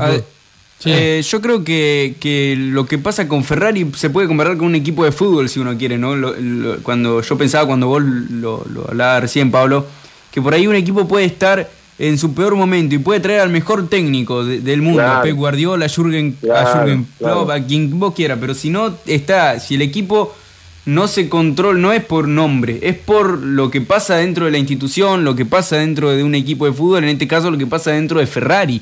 Porque tampoco es que estamos hablando de, de un Alfa Romeo o un Haas, estamos hablando de Ferrari. Y yo Claro, creo que eso pegas más fuerte, porque el nombre pesa tanto, Ferrari pesa Claro. tanto, que ahí está el problema también. Claro, el otro día, el otro día este, hablábamos de, bueno, crisis, si es crisis, no crisis. Y lo que pasa es que el, el ambiente, el- los fanáticos piensan que Ferrari tiene que ganar siempre. Y si Ferrari no gana tres o cuatro años seguidos, ya, ya hay crisis. Eh, y cuando vos repasás la historia, Ferrari tiene más periodo de, de no haber ganado que de haber ganado. Seis títulos en Lo que pasa 40 es- años. Claro, bueno, este, pero tiene tiene toda esa, esa mística que es la, que la escudería más vieja. eh, y además, el, el que estudia un poquito se da cuenta, eh, eh, bastante hizo Ferrari peleando sola contra los equipos ingleses de la década del 60 para acá. Esto, es- esto es indudable, esto es así. O sea que no, no, hay, no hay que pararse en el lugar de que, bueno, es la que tiene más recursos, la que tiene más todo. Ferrari está en Italia y, en- y- y la base de la Fórmula 1 es Inglaterra y los mejores técnicos están en Inglaterra y cuesta muchísimo mudarlos y, y no hay tanta tanto recurso humano bueno en Italia, los hay, pero no al nivel de lo que hay en Inglaterra. En Inglaterra vas a un pub en la zona y te encontrás con un montón de, de técnicos, le decís, che muchacho, ¿quién quiere venir a trabajar conmigo? Y se matan para ir con vos. En cambio, en, en Italia no pasa lo mismo. Mucho menos sí, en sí, Suiza, sí. donde está no está Haas. Como hizo Renault en su vuelta, ¿no? Era, ellos eran de. Francia, pero se mudaron a Inglaterra claro, porque sabían claro. que, que claro, estaba sí, ahí. sí, compraron, compraron la Benetton y, y, mm, lo que era la Benetton, la Lotus, digamos, todo, todo ese mismo equipo, digamos, ¿no? Eh, Ferrari pasa lo mismo. Ferrari trabajó mucho en los últimos años en el desarrollo de la parte híbrida de su motor para compensar. Descuidó un poco el tema de la combustión, del, del mo- del motor de combustión interna. Eh, creo que los grandes avances del año pasado tenían que ver con, con ese eh, con esa cuestión híbrida de cómo de cómo entregaba la energía, porque no solamente era que gambeteaba con el flujo de combustible, también gambeteaba con, con la energía eléctrica. Eh, lo descubrieron, no lo, no, lo, no lo pudieron probar, pero lo descubrieron, digamos, la FIA sospecha que algo no estaba bien ahí, llegaron al acuerdo que llegaron, eh, y entonces tuvieron que deshacerse de ese, de ese complejo sistema eléctrico que permitía tener esos caballos de más en la Q3 y en la recta y darle mejor aceleración. Y ahora tienen este motor que tienen, que es el menos potente de todos. Así es. Me- tiene 50 caballos menos que el Mercedes y 35 caballos menos que el, que el Renault y que, y que el Honda. Y con eso tendrán que lidiar. Bien, Pablito, también, eh, ya para pasar, Max, a lo que va a ser Hungría este fin de semana, eh, ¿cómo ves la situación para aquellas personas que interrumpan la cuarentena o, o la burbuja justamente en la carrera de que sean metidas presas en mini cárceles allí en el autódromo? ¿Cómo lo ves eso? Eh, me parece muy acorde a lo que es eh, la situación en Hungría desde hace varios años con el gobierno de ultraderecha de Víctor Orbán. Eh, así que no, no- a mí no me extraña en lo más mínimo que hagan eso. Me parece de todas maneras una barbaridad atómica, ¿no? Yo no, yo no me imagino un Hamilton preso porque... No, no. O un Vettel, ¿no? Yo creo que pilotos no va a haber pilotos eh, pilotos presos. Piensen, por ejemplo, que Valtteri Bottas volvió a irse de Austria a Mónaco a pasar el, el lunes y el martes. Igual que Leclerc. Eh, no, pero No Leclerc sé fue no la otra Leclerc- vez. Claro, no sé si Leclerc esta semana fue. Me parece Ah. que Leclerc lo amonestaron. Ah, Este, Valtteri, lo- Ferrari lo Valtteri, amonestó. Valtteri volvió. Valtteri se volvió La- a... Las dos veces, claro. Ah. Lo que pasa es que él aseguró, él aseguró que en su vuelta solo está en contacto con su novia y con su entrenador. Va en auto, se mueve en auto, se mueve con, con el- la, la distancia social correspondiente, con el barbijo, con todo, y que en Mónaco no se cruza con nadie, se queda en el departamento. O sea, no rompe la burbuja en Claro. ese sentido.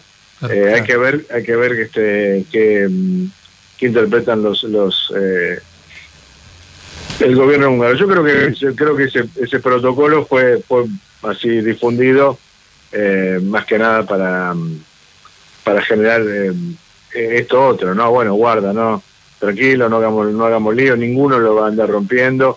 Eh, sé que hay muchos, eh, por ejemplo, eh, periodistas eh, que, que son ingleses que no son bien vistos en Hungría en este momento y algunos se volvieron, de Austria se volvieron para su país, no siguieron rumbo a Budapest porque el protocolo les imponía quedarse en el hotel, comer en el hotel, solamente poder salir del hotel para ir a la pista y volver y algunos decidieron que no que no querían correr ese riesgo, correr el riesgo de que los agarraran en alguna otra cosa, digamos. Eh, o sea que en algún, en algún punto eso se ha, se ha cumplido. Eh, lamento porque Hungría era una de las carreras más populares más populares del año, ¿no? una carrera que podía juntar 200 250 mil personas eh, y que, que permitía otro tipo de negocios no un santo, también que en este año no se van a poder hacer. Así es. Pablo, nos quedan pocos minutos, te quiero pedir una, un rápido análisis. Fettel Aston Martin, sí, ¿no? ¿Qué pasará con Checo Pérez? ¿Qué pasará Sí, con Lance sí, Stroll? Y, sí. y los Williams, que, y Williams que confirmó a sus dos pilotos. Frente a Aston Martin me parece la mejor salida para ambos, pero en la medida que conserven a Checo y, y, digo, la lógica cuál es, la lógica que vos te tenés que quedar con el mejor piloto. Claro. Y Checo Pérez es un piloto que viene en el equipo de hace ya muchos años, lo salvó, Checo fue el que salvó a Force India antes de que se transformara en Racing Point, Checo es el tipo que lo llevó al podio, eh, y, es, y tiene obviamente una, una y aparte un estilo de manejo muy parecido. Además, Aston Martin, Aston Martin, que es un equipo que entra crudito con esos dos pilotos de tanta categoría como Fettel y, y, Coso- y Checo Pérez, yo creo que es una gran apuesta. Más allá de que Lawrence Stroll lo quiera meter a su hijo, pero hoy vi que Ralph Schumacher hablaba de que lo sacrifique a Stroll porque se tiene que quedar con el mejor. Lo más probable es que si el Larry es inteligente y escucha a quien lo está llamando, este, va a ubicar a su hijo en otro equipo o lo va a sentar en el banco de suplente, quedará como suplente. Pero tenés una ventaja, teniendo dos pilotos como Vettel y Pérez de, de manejo eh, muy similar, de con estilo muy similar, vos es un solo auto que hay que cambiar muy poco de un piloto a otro.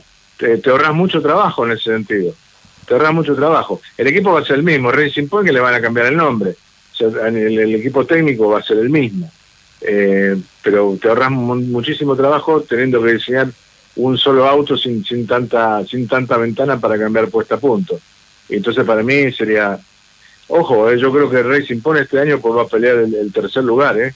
es Mercedes de Red Bull y el tercer lugar lo pelean McLaren y, y Racing Point. O sea que pueden llegar al año que viene como tercer equipo y por para eso tenés, necesitas bueno, realmente buenos pilotos. Para mí la lógica es eh, Fettel y Checo Pérez. Williams, eh, Williams avanza un poco en función de que se caen Haas y Alfa Romeo por, por la cuestión del motor Ferrari. Así Claro. que está bien. Lo lamento por Russell, George Russell, que me gustaría verlo en un auto un poquitito más performante, un poquitito más dotado, ¿no? Eh, creo que Russell está para, no sé, para McLaren o para Renault, tranquilamente. Y, y te digo más, decir que, que Bota arrancó ganando. Yo lo veía a Russell peleándole el segundo lugar de, de Mercedes a- a- al finlandés, ¿no? No pudo ser. Eh, Pablito, para cerrar, te quiero que nos digas cuál es tu voto para este fin de semana. Eh, coincidí coincidí con, eh, con el papá de Máximo, que dijimos Max Verstappen. Yo- Eh, Me pero- parece que está arreglada la votación. Yo a Eh, Max, yo a Max lo tiré, lo, lo tiré para la pole. Yo a Max me la juego para la pole porque hizo la pole, la pole position el año pasado, es un circuito especial para él y además eh, Red Bull puede sacar ventaja en las curvas, ¿no? Pero en la carrera me quedo con el que ganó siete veces, por supuesto. Eh, y es muy probable también, es muy probable. Es muy probable que, que, eh, que, que empecemos a ver una, una cabalgata indetenible rumbo al, al- al séptimo título mundial. Pero dejarnos conservar la esperanza. Y sí. Hungría, es la última, Hungría es la última pista donde le puede ir relativamente bien a Ferrari, es la última. Después, Pablo. Bar- en Barcelona mata, mata a Hamilton y ni hablar de las pistas rápidas. Y ni hablar de Silverstone también. Pablo, te agradecemos, eh, gracias por el contacto. Seguramente eh, en alguna otra ocasión te vamos a, a contactar y bueno, siempre es un placer hablar, hablar con vos. Para mí es un gusto, chicos, que, que me llamen y cuando, cuando ustedes quieran yo voy a estar acá. Abrazo grande, Pablito. Buen fin de semana. Un abrazo, Alfredo, un abrazo, Máximo. Gracias, como siempre. Ahí Chau, estaba eh, la palabra de Pablito Viñones desde Buenos Aires también. Maxi, te comento rápidamente lo que va a suceder este fin de semana a nivel zonal. Déjame primero eh, contarte los horarios antes de que, nos, eh, de que se nos termine el tiempo. Este fin de semana vamos a tener NASCAR este domingo eh, en Texas, 16 horas por la pantalla de Fox Sport. Eh, y vuelve MotoGP, sí, vuelve la máxima categoría del motociclismo mundial. A las 9 del día domingo, a las 9, vamos a tener el MotoGP por la pantalla de ESPN. Y vamos a tener que ir cambiando de canal y cambiando de canal, porque a las 10 se larga, eh, cuando esté terminando el MotoGP, se larga la Fórmula 1 en eh, Hungría por la pantalla de Fox Action a las 10 de la mañana. Bien, perfecto. Te comento a nivel zonal. Vuelve la actividad en pista este fin de semana para el karting y motos en las parejas a partir de las 15, eh, 15 horas a 17 la actividad en el gigante de las parejas con ensayos. eh. Esa es la actividad. Los pilotos que están preinscriptos solamente son los que podrán girar en el gigante de las parejas el sábado y domingo a partir de las 15. Maxi, muchas gracias.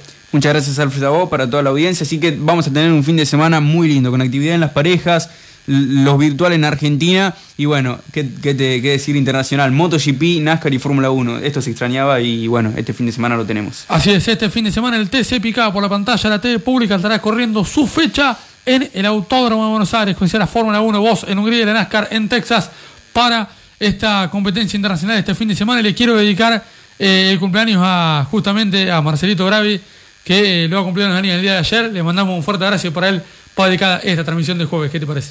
Bien, Alfred, me sumo al saludo. eh, un gran saludo para toda la audiencia también. Y bueno, nos vemos el jueves que viene.